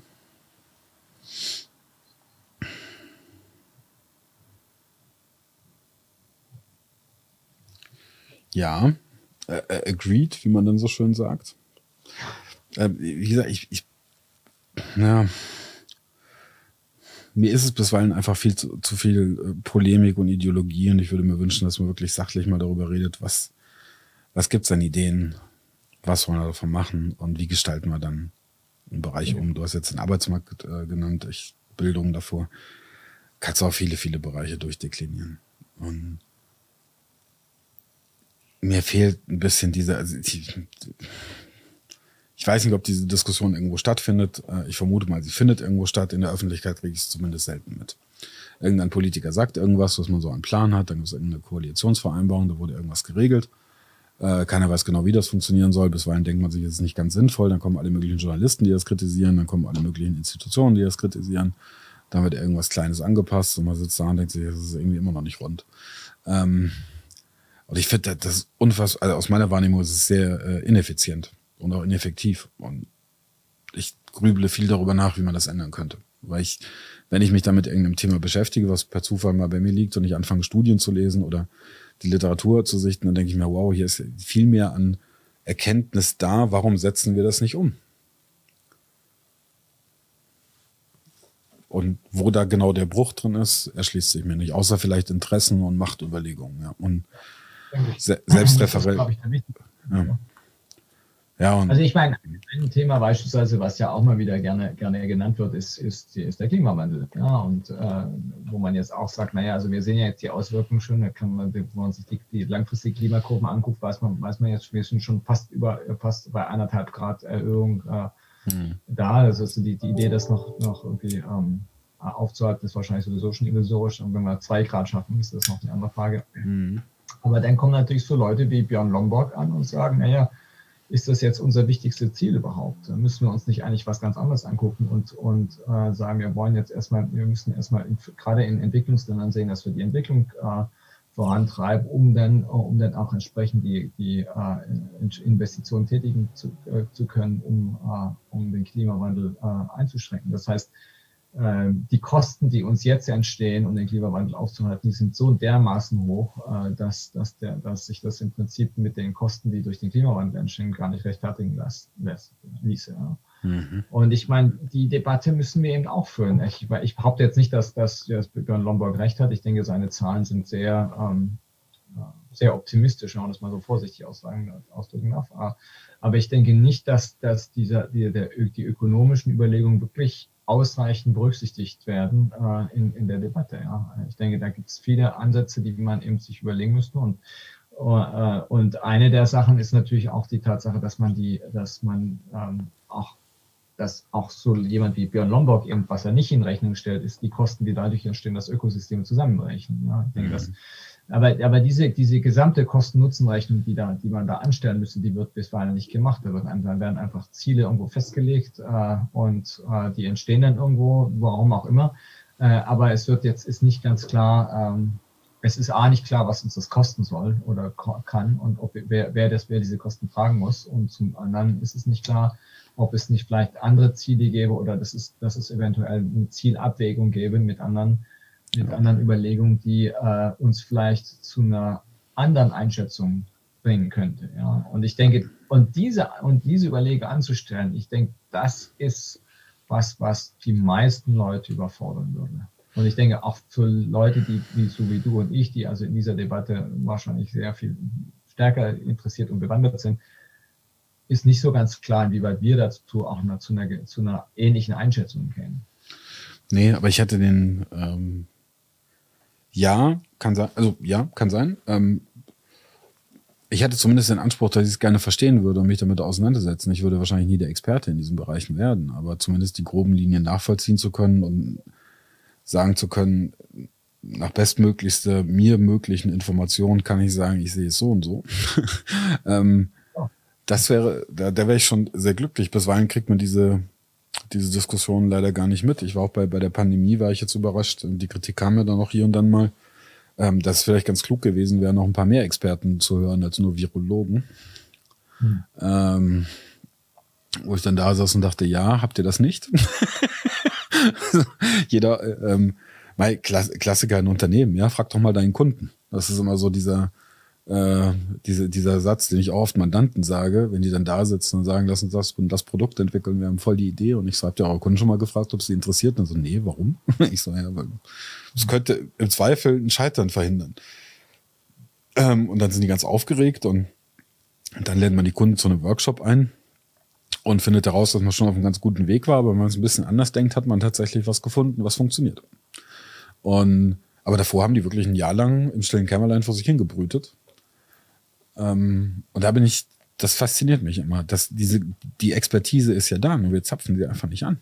Also die, bei, den, beim Virologen noch den Psychologen mit daneben zu nehmen, noch den Soziologen, noch den, den Volkswirt oder den Ökonomen und um zusammen zu sagen, was bedeutet das hier eigentlich, wenn wir das jetzt hier gerade so machen. Das mag so aus virologischer Brille heraus sinnvoll sein, wobei der Virologe eigentlich streng genommen, ähm, wenn man dich einmal mit Viren ein bisschen tiefer beschäftigt, zumindest ich habe einen Freund, der, der in der Forschung ist, der meinte, also aus einer virologischen Sicht müsste es eigentlich den ganzen Tag in einem Ganzkörpergummi rumlaufen. Weil, also, und Sex dürfte es auf gar keinen Fall haben, weil was da auf Virenebene passiert, das ist ein Trauma. Aber, ähm, also, insofern, ähm, so, wenn du jetzt nur auf den hörst, dann, dann rennst du vielleicht in der Tat im Ganzkörperkondom rum. Wenn du dann noch sagst, was hat das für soziale Wirkung, was hat das für psychologische, was hat das für ökonomische Auswirkungen. Aber die Fragen wurden, wie mir scheint, nicht gestellt. Ähm, sie kamen ja, es wurde ja, sie es wurde ja ich meine, das, also ich denke, diese, diese Gruppendynamik, die sich da am Anfang entwickelt hat, die ist schon interessant zu beobachten. Es, ja. Wurde, ja, es wurde ja durchaus äh, diskutiert und ich denke, was, also wir hatten hier auch äh, in, zwischen, zwischen Kollegen da auch eine sehr, sehr heftige Auseinandersetzung zu dem Thema gehabt, weil natürlich am Anfang war es so, es wusste keiner genau, wie dieser Virus sich ausbreiten würde, wie gefährlich er ist, ähm, äh, wo er überhaupt herkommt, etc. Ja? ja. Und, äh, und die erste Reaktion auf diese, diese enorme Unsicherheit war einfach zu sagen, wir, wir schließen uns jetzt einfach erstmal alle äh, aus. Also wir machen den Lockdown, wir machen, wir schließen, wir, wir, also ich meine, die Leute waren auch enorm verunsichert gewesen. Also wenn man hier auf der Straße war oder so, hat man es auch gemerkt, wie es ging gar nicht darum, dass, sie, dass es den Lockdown äh, als Entscheidung gegeben hat. Die Leute haben selber ihren eigenen individuellen Lockdown betrieben ja, und, ähm, äh, und, und waren enorm verunsichert gewesen. Ne? Äh, und, äh, und dann ging es halt darum zu, zu überlegen, ja, welche, welche Expertinnen und Experten brauche ich überhaupt? Ja, und da war natürlich klar, jetzt ging es erstmal darum, die Gesundheitsprobleme zu lösen. Ja, und es, es gibt, da gab es doch schon so eine Gruppenentwicklung oder so eine, so eine soziologische Dynamik, die dahinter steht und die dazu geführt hat, dass letztlich, also ja nicht nur in Deutschland, sondern auch in anderen Ländern, äh, äh, die ganze Debatte äh, mittlerweile nur noch von Biologen und Epidemiologen bis, äh, ja. geführt wird, ja, und, äh, und ökonomische Überlegungen gar keine Rolle mehr spielen oder nur ganz wenig, ja. Das, ähm, und ja. äh, also ich meine auch gerade bei dieser Impf, dieser äh, der, der Impfbeschaffung, ja, ich meine, da fragt man sich dann auch, ich meine, habt ihr, ihr habt doch Ökonomen in der im Wirtschaftsministerium, konnte man die nicht mal fragen? Ich meine, die hätten euch vielleicht ein paar andere Sachen erzählen können. Ja. Aber nö, das war irgendwie nicht inter interessant und ja. warum auch immer. Aber, ja. Ich habe, ähm, das war, das ist auch ganz interessant, auch da saß ich wieder da und dachte, ähm, also bei uns war es auch, ich habe es irgendwann nochmal nachvollzogen, äh, meine Mitarbeiter ähm, haben ungefähr drei Wochen vor dem Lockdown, wollten sie zu Hause bleiben, weil sie Sorgen hatten. Ähm, wir haben uns schon selbst isoliert, bevor der Lockdown überhaupt gegriffen hat. Äh, interessanterweise in der späteren Diskussion hieß es dann, dass äh, zu dem Zeitpunkt des Lockdowns waren die Zahlen ja schon rückläufig und ich saß da und dachte, ja kein Wunder, weil alle mit Panik zu Hause saßen und nichts mehr gemacht haben, weil keiner was wusste. Und dann hat man es nochmal oder nochmal per Gesetz, per Dekret und so weiter erlassen. Und dann gab es den Lockdown. Und na ja, die Zahlen waren schon rückläufig. Ähm, aber das dann als, witzigerweise wird das dann als Begründung verwendet, dass der Lockdown ja nichts bringt. Und ich sitze halt immer da, dem ist also mal, doch. aber Gott, was willst du machen? Ähm, also ich hatte das auch, ich war, das war lustig, weil du das sagst, weil ich hatte auch, ähm, äh, also eine Woche bevor, ähm, bevor der Lockdown dann bei uns entschieden wurde, hatte ich auch darum gebeten, zu Hause bleiben zu dürfen. Für, also das war ist bei uns also die Teleworking, wie es so schön heißt, war also schon, äh, war nicht, war nicht wirklich äh, äh, hoch angesehen und ich hatte dann also schon fast dran betteln müssen, dass ich mal eine Woche zu Hause bleiben darf und dann sage ja, ja, okay, das ausnahmsweise muss man gucken, ja, und dann, dann war ich eine Woche zu Hause und dann kommt, kam dann der Lockdown und dann ja. wurden alle nach Hause geschickt, ja, und dann habe ich auch gesagt, na Kinder, das hätte ich euch ja gleich sagen können, ne? ja. aber ich meine, das, da gebe ich dir recht, also das, äh, die, die, die, also die, die Selbstisolierung, die da stattgefunden hat, die war schon, ähm, äh, die war schon deutlich wahrzunehmen und ähm, äh, und ich meine, wie gesagt, danach war, war also gerade dann hätte eben, in dem Moment hätte man eben sich auch an, angucken müssen, ja, was müssen wir jetzt eigentlich machen, weil, weil das ist dann eine zweite, eine zweite Welle kommen, zu einer zweiten Welle kommen könnte. Das war eigentlich, hätte eigentlich jedem klar sein müssen. Das war, das war, also ich meine, die, da, sich zu überrascht zu tun im Oktober zu sagen, ach, wo kommt jetzt die zweite Welle her? Da muss man endlich, also muss man irgendwie entweder kein Geschichtsbuch kennen genau. oder, ähm, oder aber sagen, wirklich ja. völlig, völlig naiv an diese ganze Sache angegangen sein. Und dann hätte man sich halt über den Sommer auch Gedanken machen müssen. Und das ist auch wieder eine, eine Sache, die gilt nicht nur für, die, für Deutschland, das ist in der Schweiz genauso gewesen. Äh, zu sagen müssen, ja, was muss ich eigentlich im, im, Bereich Gesundheitsämter machen? Und wie muss ich die Leute, wie muss ich die vorbereiten? Ja, wir haben also in der Schweiz, äh, um, um auch mal die, äh, die Kollegen in Deutschland irgendwie mal aus dem, aus dem Schussfeuer zu nehmen, in der Schweiz wurde also ähm, die Impfstoffe zwar dann auch äh, entsprechend äh, reserviert und äh, die, aber die, äh, die, äh, die Strategie bzw. Das System, mit dem die einzelnen äh, Menschen hier in der Schweiz eben geimpft werden sollten, das musste ja dann irgendwie, muss man dann irgendwie dann das nachvollziehen können, wer geimpft wurde und wer gerade mhm. jetzt an der Reihe ist. Äh, und da kam irgendwie einer auf die Idee und sagte, jetzt brauchen wir ein, ein, Informa ein, ein, Computersystem, das zu machen. Und dieses Computersystem wurde erst am 17. Dezember aufgegeben, äh, aus, ausgeschrieben. Ja? Mhm. Das heißt, es, bis zum 17. Dezember gab es überhaupt keine Ausschreibung für ein Computersystem, das diese, Impf, diese Impfung äh, organisieren sollte. Und da fragt man sich, ich meine, ich mein, das hätte, das hättest du doch im, im, März machen oder im April machen können. Das war doch klar, dass, dass irgendwas mal kommen würde. Ja? Also ich meine, dass man dann bis zum, und jetzt, jetzt so langsam, äh, jetzt fehlt natürlich der Impfstoff, aber jetzt gibt es zumindest ein System. Aber die, die einzelnen Kantone haben in der Schweiz jetzt eben teilweise auch ihr eigenes System entwickelt, ja, weil das eben vom, vom Bundesrat nicht, äh, nicht rechtzeitig in Auftrag soweit, wurde. Soweit also, ich, ja, soweit ich, diese Naivität ja. oder dieses einfach völliges ja. Missverstehen der, dieser Krise, das ist schon faszinierend. Ne? Ja, ich habe, soweit ich verstanden habe, in Deutschland viele Gesundheitsämter reichen ihre Daten noch äh, handschriftlich ein. Hm, ich weiß auch. Weil ich saß, ich saß dann irgendwann auch da und dachte, warum kommen immer diese Nachmeldungen? Das darf doch nicht wahr sein. Aber da sind halt irgendwelche Zettel noch irgendwo unterwegs. Oder liegen in irgendeinem Fax oder sind per Post oder ja. don't know was. Ähm, und dann war mal einer krank, der es vielleicht hätte zur Post bringen sollen und zack, schon hast du irgendwie drei Tage später erst die Daten. Ich saß dann schon da und dachte, das ist interessant. Wir alle sitzen in irgendwelchen Zoom-Meetings, benutzen irgendwelche komischen Cloud-Dienste. Aber mhm. unsere Regierung schafft es nicht, ihre blöden Zettel in der Excel-Tabelle. Also ja.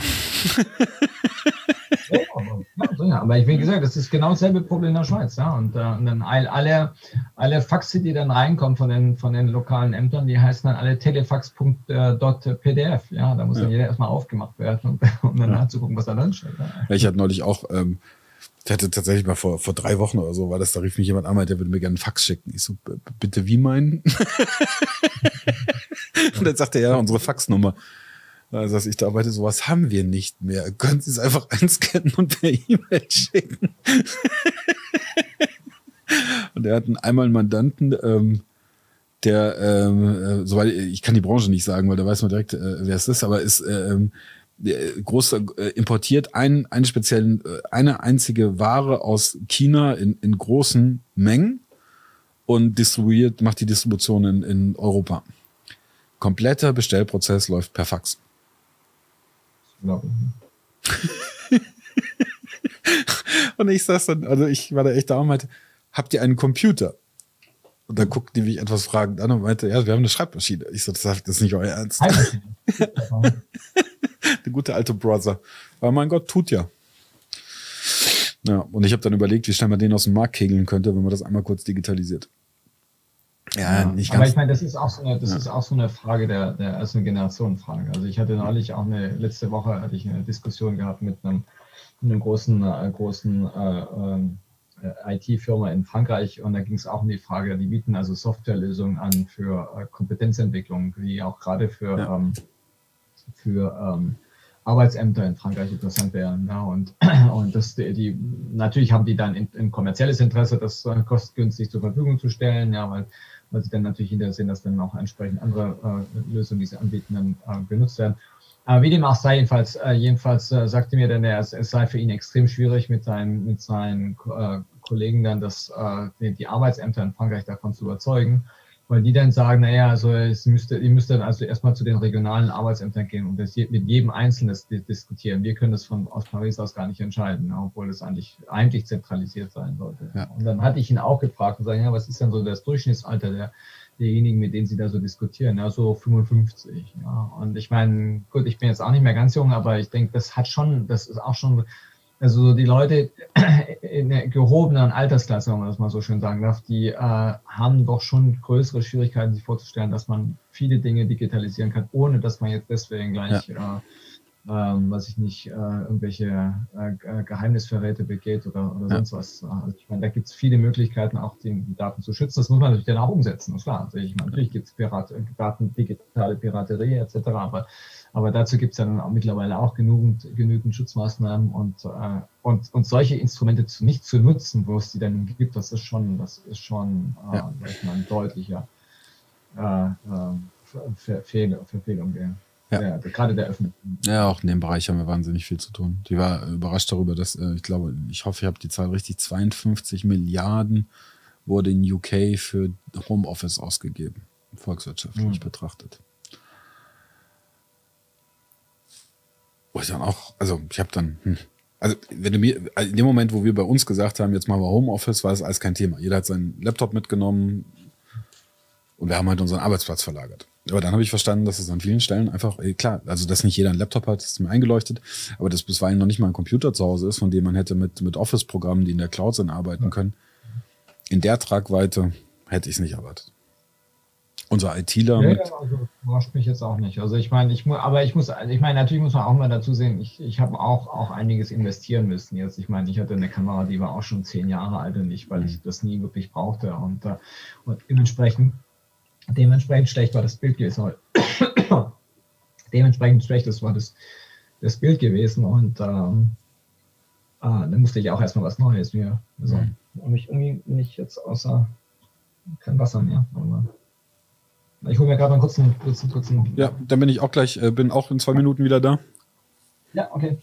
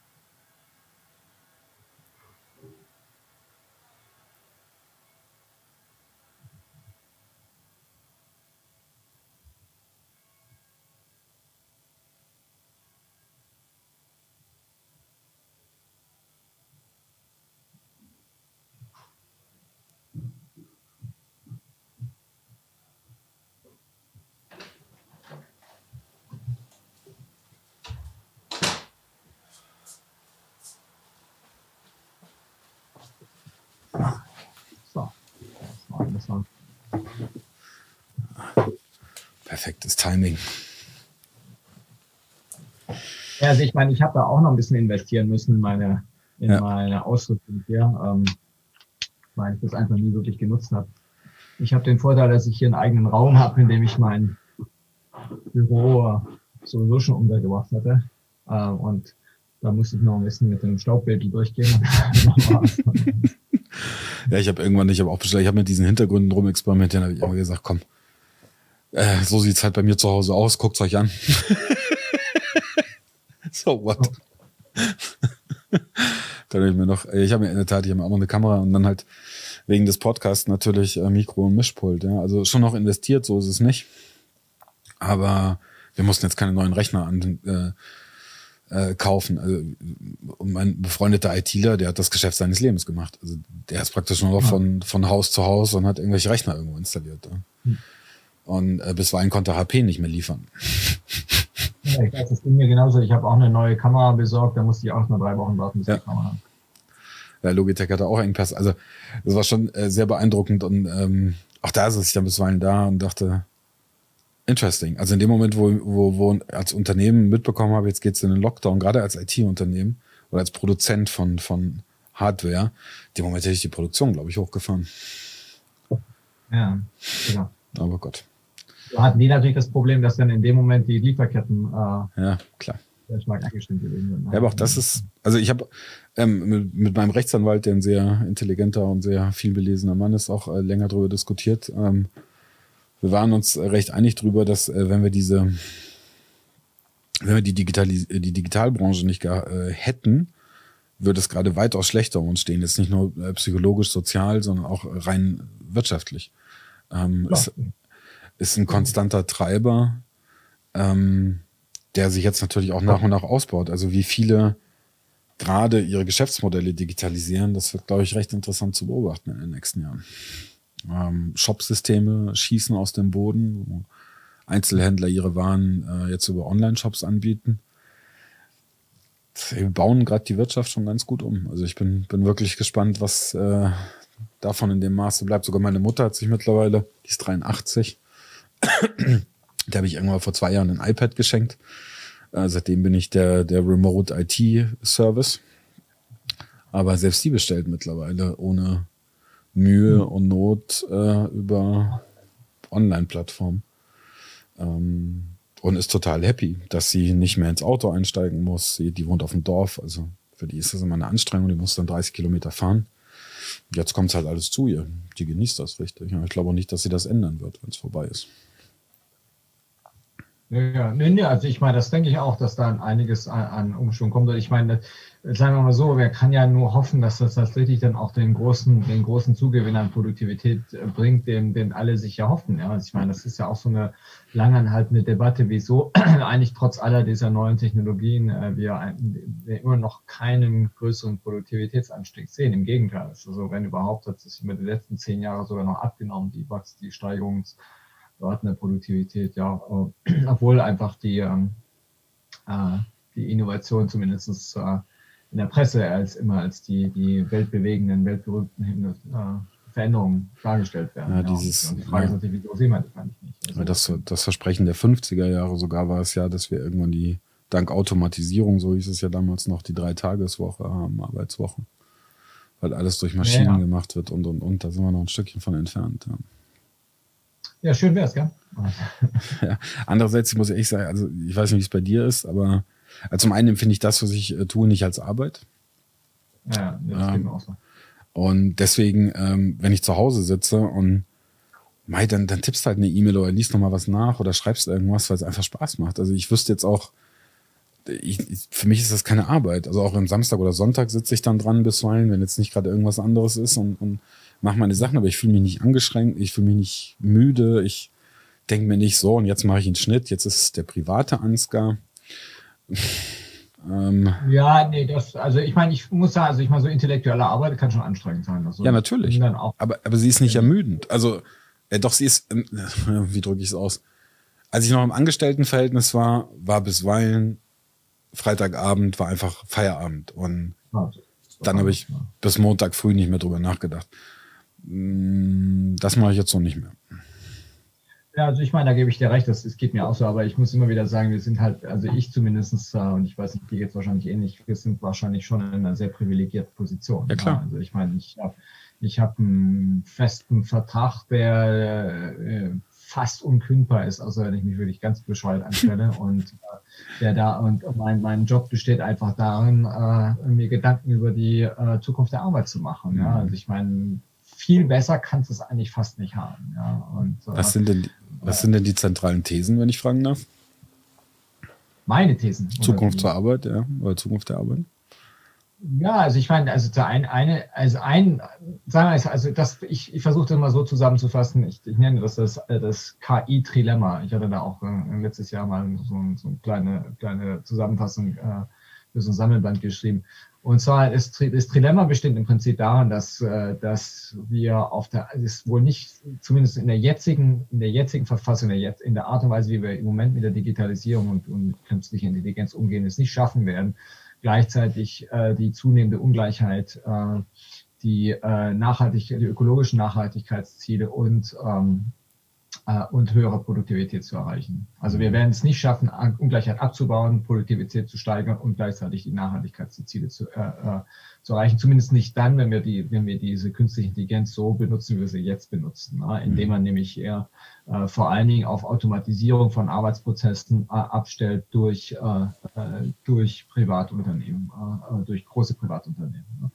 Ähm, und, und da ist jetzt die Frage eben genau, was muss man, welche Stellschrauben muss man jetzt ändern? Und eine der, eine der Thesen, die ich so versuche zu, zu, zu pushen ein bisschen, ist zu sagen, dass wir KI eben auch als Infrastrukturtechnologie benutzen müssen. Die KI kann uns helfen, äh, äh, besser zu besser zu uns zu, zu, vernetzen. Deswegen auch der Zusammenhang mit der kollektiven Intelligenz, ja, uns besser zu vernetzen, uns äh, äh, Märkte besser zu organisieren. Das kann äh, Transportmärkte sein. Also, so weiß ich nicht, die Frage eben, wie komme ich von A nach B? Muss ich das, muss das in meinem Auto sein? Gibt es da nicht eine Möglichkeit, das besser, auch nachhaltiger zu organisieren? Also, also auch ökologischer Sicht.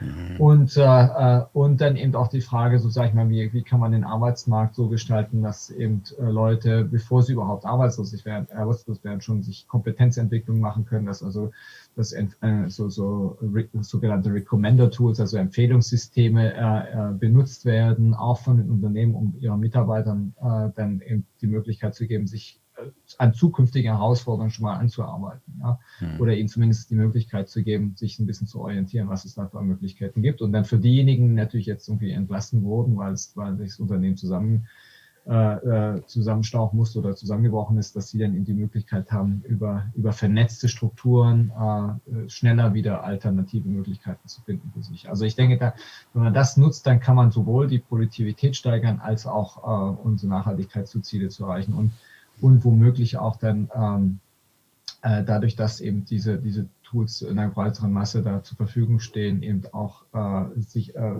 die, die Möglichkeit schaffen, die, die Ungleichheit, die in den letzten äh, 20, 30 Jahren entstanden ist, ne, zumindest ein, vielleicht nicht abzubauen, aber zumindest nie weiter zu, äh, zu forcieren. Ne? Also das, das ist so die, die Hauptthese, die ich, äh, mhm. die ich so ein bisschen versuche so, zu pushen und, äh, und wie gesagt, gerade im Bereich eben, wie kann man solche Tools nutzen, äh, da, da kommen einfach, da kommen einfach innovative Ideen auch aus, auf wie man eben ähm, die, äh, die neuen Technologien äh, weiterentwickeln kann, um, äh, um dort solche, solche eine Infrastruktur zu schaffen, die, eben, äh, äh, die uns eben hilft, uns, uns besser, uns intelligenter zu vernetzen. Ja, ich denke, das ist, das, das ist so ein bisschen das Thema, die intelligente Vernetzung, die nicht, nicht, die, mhm. nicht die die zufällige Vernetzung, sondern intelligente Vernetzung und die Art und Weise, wie das durch solche Tools gesteuert werden kann. Ich denke, das wäre das wäre so ein, so ein Thema. Das, ja. Und das setzt eben nicht nur technologische Veränderungen voraus, sondern auch teilweise regulatorische Veränderungen. Gerade wenn es um Blockchain-Technologien geht, dann ist halt die Frage,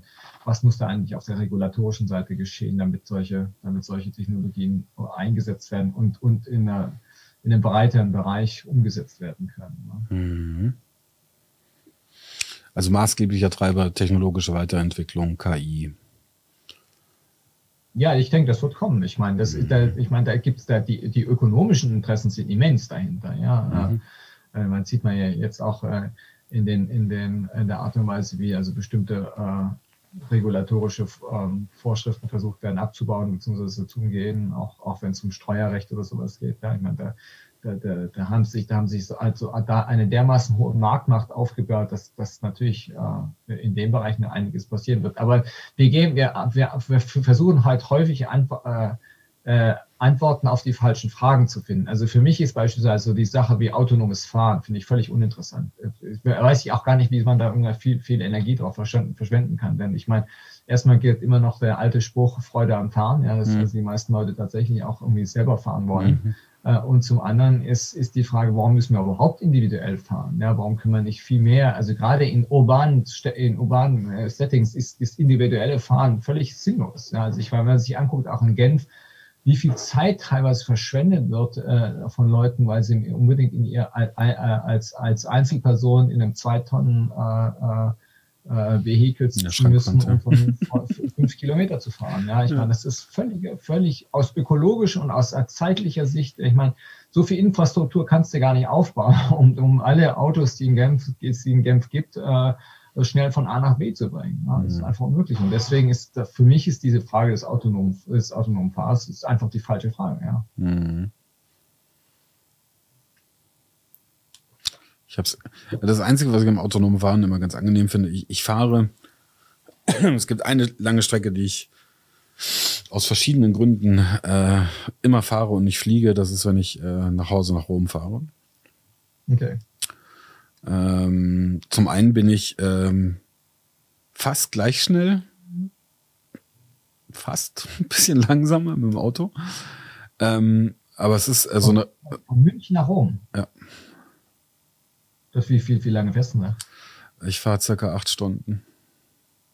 Oh, da bist du doch schneller mit dem Flugzeug, oder? Ja, um auf dieses Dorf zu kommen, wo ich da lebe, also mit den okay. öffentlichen zweieinhalb Stunden. wenn ich Glück habe. Das sind nur 45 okay. Kilometer, aber und das andere ist, ist äh, so, eine, so was Meditatives. Ähm, und ich fände das sehr angenehm, wenn das Auto da einfach von selber fahren würde. Aber ja. Äh, und ich schleppe halt auch immer, dadurch, dass es mein Haus ist, ich schleppe halt immer äh, wahnsinnig viel an, an Zeug mit. Also dann müssen Geräte ja, hin und her geschafft werden äh, und und und. Da muss man im Haus was machen, also muss der Kercher mit und und und bla bla bla. Aber ökologisch, ja. Ich habe auch schon den anderen Rüffel bekommen, aber ich, seitdem ich auf der Welt bin, sind wir solche Strecken gefahren. Das ist irgendwie bei mir so ganz tief drin. Also wir sind auch damals, als wir in Paris gelebt haben und im Sommer zweieinhalb Monate Sommerferien äh, dann nach Italien gefahren sind, noch äh, 26 Stunden mit dem Lader.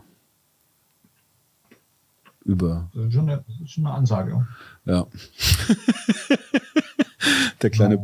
Ich also ich meine, ich fahre auch gerne Auto, ja. Also ja. jetzt darf ich, weil ich das auch nicht. Ja, ich fahre auch gerne Schnellauto, wenn ich es darf, ja. Also das also bin ich auch sicherlich die, gehöre ich auch zu den umweltfreundlichen Leuten. Aber ich muss ja zugeben, also ich habe mein, meine Autofahrerei, meine Dinge hat sich doch sehr stark reduziert. Ja.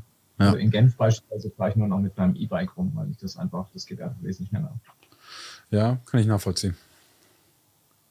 Ja? Hm. Ich bin äh, eigentlich soweit happy für heute. Es sei denn, du hast okay. noch.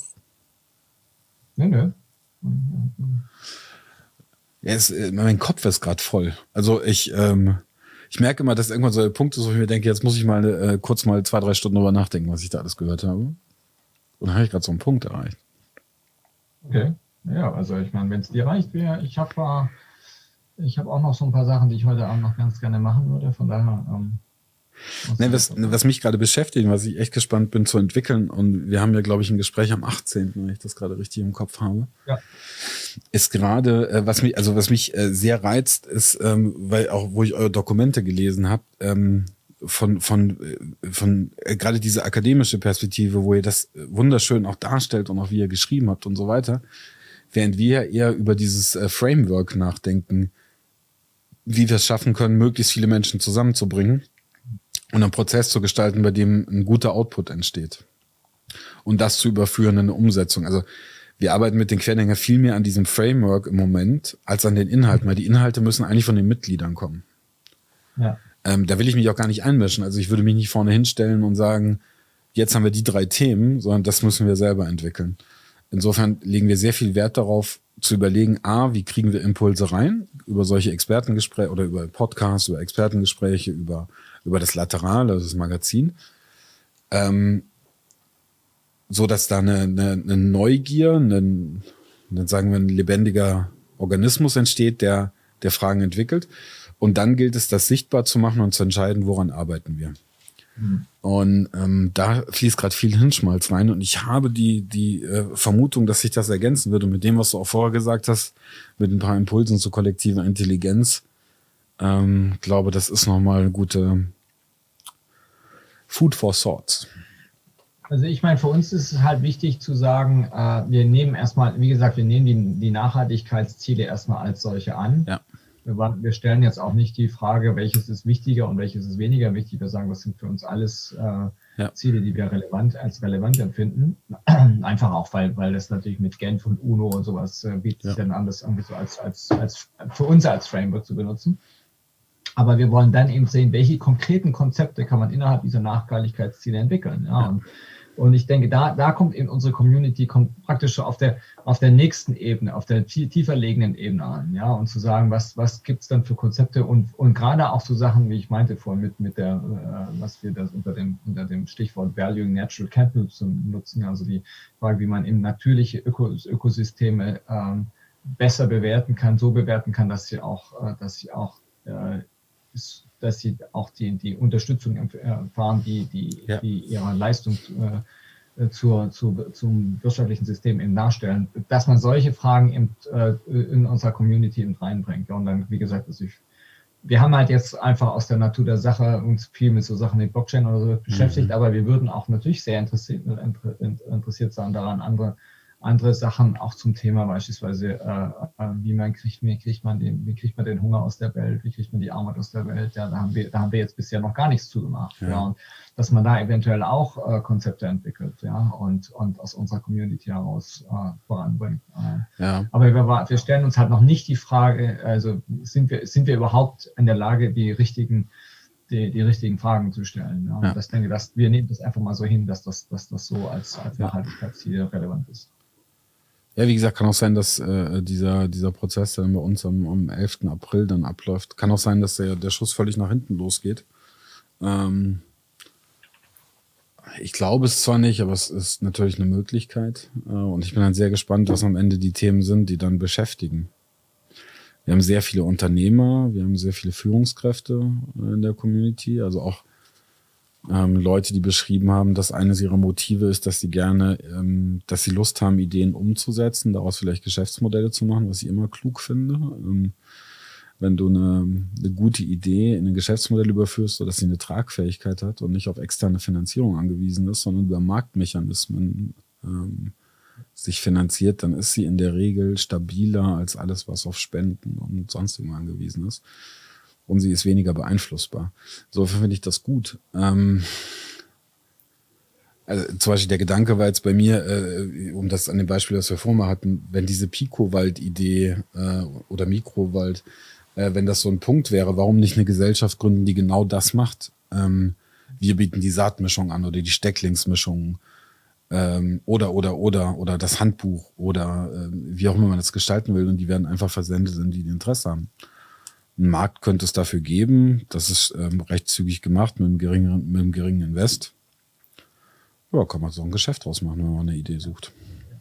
Nee, nee, gebe ich recht. Also ich meine, was, was dann in, was in so, in so einem Fall natürlich auch wichtig ist, und da, da diskutieren wir auch mit, mit einigen Partnern eben, ist die Frage, inwieweit solches, solche Dinge auch in der Buchhaltung entsprechend auch äh, ähm, äh, reflektiert werden. Ja, also ja. ich meine, die ganze Frage, ob unsere Buchhaltungssysteme, äh, internationalen Buchhaltungssysteme nicht zu sehr auf, auf kurzfristige Finanzziele ausgerichtet sind und nicht so sehr auf solche Nachhaltigkeits- oder inwieweit solche Nachhaltigkeitsziele eben da besser reflektiert werden können.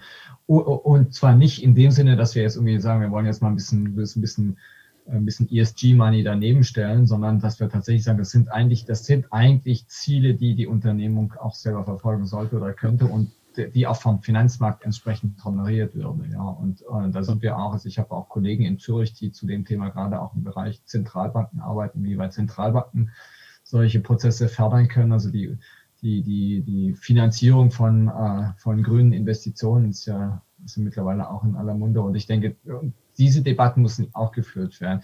Und deswegen meine ich, ich denke, dass da ist das viel so in ganz konkreten institutionellen Rahmen. Also das sind so Sachen, die, das, das wird auch in der Öffentlichkeit häufig nicht so wirklich diskutiert. Das sind, das sind Expertenfragen. Da geht es eben darum, also muss man sich halt auch in so Buchhaltungsfragen auskennen, was ich nicht, ich glaube nicht, dass ich es kann. Ich habe versucht halt so ein bisschen das. Ja, aber Gemeinwohlbilanz ja. ist ja irgendwo so ein Ansatz, um das irgendwie zu ver, um nicht finanzielle Faktoren mit in eine Bilanzierung eines Unternehmens einfließen zu lassen. Ja, ja extrem aufwendig, aber ein sehr guter Ansatz. Ja. Jetzt fällt mir doch noch ein Thema ein, siehst du? Ja. Der Great Reset. ja, ja, der famöse Great Reset, ja. Ich habe mir das alles durchgelesen, also ich bin nicht so nah dran, ja, aber ich habe mir das alles durchgelesen und dachte, ja, das hört sich ja erstmal sinnvoll an. Und dann habe ich mitbekommen, dass viele Menschen der Meinung sind, das sei gar nicht so sinnvoll. Und ähm, ja, äh, hast du einen tieferen Einblick? Weil für mich ist das so ein Thema, ich, ich höre das von Verschwörungstheoretikern, höre ich, dass es ganz schlimm ist, Weltuntergang, NWO und, und, und. Und auf der anderen Seite höre ich, dass es eigentlich eine ganz gute Maßnahme ist und wir erkannt haben, dass wir unsere Märkte etwas umbauen dürfen und nachhaltiger gestalten wollen. Ja, wenn ich mal zugrunde liegen, ist ja einfach, einfach nur die ganz, ganz, ganz banale äh, Erkenntnis, dass äh, ein Unternehmen eben nicht nur von seinen Shareholders lebt, sondern eben auch von seinen Stakeholders, ja, also mhm. den, den, von den, den Arbeitnehmern, Arbeitnehmern, den, den, Zu, den, den, den Zulieferern ähm, äh, und, und dann eben auch den, weiß ich nicht, diesen, diesen berühmten ökologischen, natürlichen Kapital, das letztlich äh, benutzt wird, äh, ohne dass es entsprechend in Rechnung getragen wird. Ja, und, und die Idee von vom BEF, die eigentlich auch nicht besonders neu ist. Stakeholder Capitalism gibt es jetzt auch schon als Konzept schon seit einer mhm. Weile. Es ist einfach zu sagen, wir wollen jetzt, wir wollen das Thema voranbringen. Wir wollen einfach auch sehen, dass wir in, in unserer Community äh, zusammen mit anderen äh, Institutionen eben einen Rahmen erarbeiten, in dem sowas eben äh, umgesetzt werden kann. Ja, und die mhm. große Frage, die letztlich ja nicht wirklich auch von, von äh, Klaus Schwab wirklich so in der äh, Maße beantwortet wird, ist einfach, ja, wie bewerte ich denn eigentlich solche Sachen? Wie, was, was, wie kann ich das einfach schaffen, dass also Stakeholder-Interessen richtig bewertet werden? Und da hat das WEFA auch eine enorme Arbeit jetzt geleistet in ein paar Jahren. Wir hatten auch da mal irgendwie so, hatten auch so Dokumente zur, zur Vorlage bekommen, um sie, uns das genau anzugucken, um zu genau zu sagen, welche Kriterien müssen denn eigentlich äh, erfüllt werden, damit äh, ein Unternehmen als nachhaltig, als, als nachhaltig angesehen werden kann. Also, und dann geht es halt Kriterien im ökologischen Bereich, Kriterien im sozialen Bereich etc. Ja, und zwar. Und dann kann man natürlich alle möglichen Indikatoren und, und äh, äh, heranziehen, um das zu bewerten, ob die einzelnen Unternehmen das tatsächlich dann auch in der Lage sind, überhaupt diese, diese Indikatoren äh, zu, äh, zu diesen Indikatoren zu berichten. Das ist auch eine ganz andere Frage, ja. Ähm, aber, aber da ist, da ist in der Tat, also gibt es da schon einige Überlegungen, jetzt äh, das mal ganz konkret anzugehen. Und es, das Problem ist einfach nicht so sehr, dass dieses Konzept an sich nicht bestünde, sondern wie man das so umsetzen kann, dass das dann auch ein Maß, ein Maß gibt. Das ist ja immer das große Problem. Wie, wie messe ich sowas eigentlich und wie, wie kann ich, wie kann ich sowas nachher bewerten? Weil wenn was, wo es nachher wirklich drauf ankommt, ist, dass entweder ein Regulator hergeht und sagt, also ihr müsst aber die und die und die Maße erfüllen, oder dass der Finanzmarkt eben sagt und sagt, also wenn ihr, wenn ihr die und die Ziele habt und das messbar nachweisen könnt, dann bewerten wir euch in die und in dieser und dieser Art und Weise. Ja, das mhm. also, und das ist jetzt gerade im ökonomischen Bereich kommt es natürlich jetzt, also das dass äh, viele Banken auch eben sagen, wir gucken uns jetzt schon auch die Nachhaltigkeit an der, der Unternehmen, die wir jetzt da finanzieren wollen, weil wir dann irgendwo das mit dem, das dann Risiko verbunden ist, wenn wir jetzt nicht nachhaltige Unternehmen finanzieren, dass dann irgendwann mal der Regulator bei uns auf der Matte steht und sagt, nee, also die, die Unternehmen, die müsst ihr jetzt, die könnt ihr müsst ihr also aus dem Portfolio rausschmeißen, ja, und, ähm, und das, und das glaube ich, diese Debatte, wenn die kommt, äh, jetzt auch in größerem Maße, wie gesagt, im, Bereich ökologische äh, äh, Finanzierung ist, ist sie ja jetzt schon da. Aber wenn die jetzt in größerem Maße kommt, dann wird es interessant werden zu sehen, wie kann man eigentlich solche, wie, welche, welche, wie kann man solche Maße irgendwie festlegen, wie kann man die auch in, in, im buchhalterischen Sinne dann irgendwie äh, äh, einführen, dass, dass die Unternehmen dann auch solche, solche, Darle solche äh, Nachweispflichten äh, erbringen müssen. Ja. Und das war eigentlich die Idee hinter diesem Great Reset. Also der Ausdruck ist, mag vielleicht etwas unglücklich gewählt sein vor, vor der Debatte, aber das muss man mir jetzt auch zugute hat. Das konnte also im Januar 2020 nicht wirklich wissen, dass, mhm. diese, dass dieser, dieses Wort dann in einem anderen Zusammenhang dann wieder auftaucht. Ne? Ja, wie gesagt, für mich, also alles, was ich danach gelesen habe, auch äh, die Dokumente, ich bin jetzt nicht in die Tiefe eingestiegen, aber das hört sich eigentlich alles sinnvoll an. Äh, zumindest mal darüber nachzudenken. Was dann auch immer beim Ende rauskommt. Aber Gut, das, das, geht uns auch so. Also ich meine, ich denke, also ich bin, wie gesagt, da, da kommt für mich dann auch diese Blockchain-Geschichte mit rein, mhm. dass man im Prinzip äh, durch diese legale Innovation, für mich ist Blockchain eine legale Innovation, das ist nicht so sehr, also ich meine, diese, diese, diese Geschichte mit Bitcoin und, und was es da alles an Cryptocurrencies mhm. gibt, ist, finde ich jetzt auch wieder so eine Sache. Es, es wird sehr, sehr stark gehypt, ist aber im Prinzip eigentlich uninteressant. Was interessant ist, ist, dass du bei, bei, bei Blockchain irgendwie eine Nach, nachvollziehen kannst, ähm, äh, und, und äh, in, in, einer, in einer praktisch in, in, einem gesicherten Umfeld nachvollziehen kannst, welche, welche, äh, welche Transaktionen wie stattgefunden haben und welche Kriterien die erfüllt haben. Und ich denke, das ist, das ist, wo ich sagen würde, wo, wo, wo Blockchain ein bisschen flexibler ist äh, und auch flexibel vielleicht neue Ansätze mit aufnehmen kann. Und wenn man das verknüpft mit einer KI, die, die, äh, die aktiver irgendwie, also, also alternative aktiver außerhalb des traditionellen Rahmens irgendwie versucht besser zu bewerten. Äh, gerade wenn es um Bereich natu natürliches Kapital oder, oder soziales Kapital gibt, äh, das, mhm. oder Humankapital in einem Unternehmen, dass solche, solche technologischen äh, Mittel dazu benutzt werden können, um eben äh, diese, diesen Stakeholder-Kapitalismus voranzubringen. Ich glaube, das die Möglichkeit bestünde, bestünde und das musste man sich dann eben genau, auch konkret im technischen Bereich und im institutionellen rechtlichen Bereich angucken, wie man das konkret umsetzen muss oder kann. Ja. Äh, ja, ja, ja. Also ich war an der Stelle war ich wieder überrascht. Gut, der Begriff darüber kann man streiten, aber ich war wieder überrascht, was dann draus gemacht wurde, bisweilen. Auch welche Ablehnung entstanden ist und und und. Wo ich dann da saß und dachte, mein Gott können wir nicht mal in Ruhe miteinander reden? Und wenn jetzt äh, die feststellen, dass es vielleicht auch klug wäre, sich da mal Gedanken zu machen und dass sie selber auf die Erkenntnis kommen, dass einiges so nicht weitergehen kann, dann finde ich das aber prinzipiell erstmal begrüßenswert. Dass dann dahinter die Versklavung der Menschheit und das globale Chippen und die, die ja. ja, ich habe ich, aber ich habe das muss zugeben, ich hatte das gar nicht so wahrgenommen. Ich habe das dann auch nur im Spiegel gelesen, dass, ja. dass es da wohl so eine zu gibt. Also ich meine, das, äh, wie gesagt, der, der, der Begriff ist etwas unglücklich gewählt. Ja. ja, sie haben ja auch einen schönen Trailer dann gemacht, wo sie darauf eingehen. Ja, ja. ja. Na gut. Hm. Ja, danke dir. Ja, danke dir.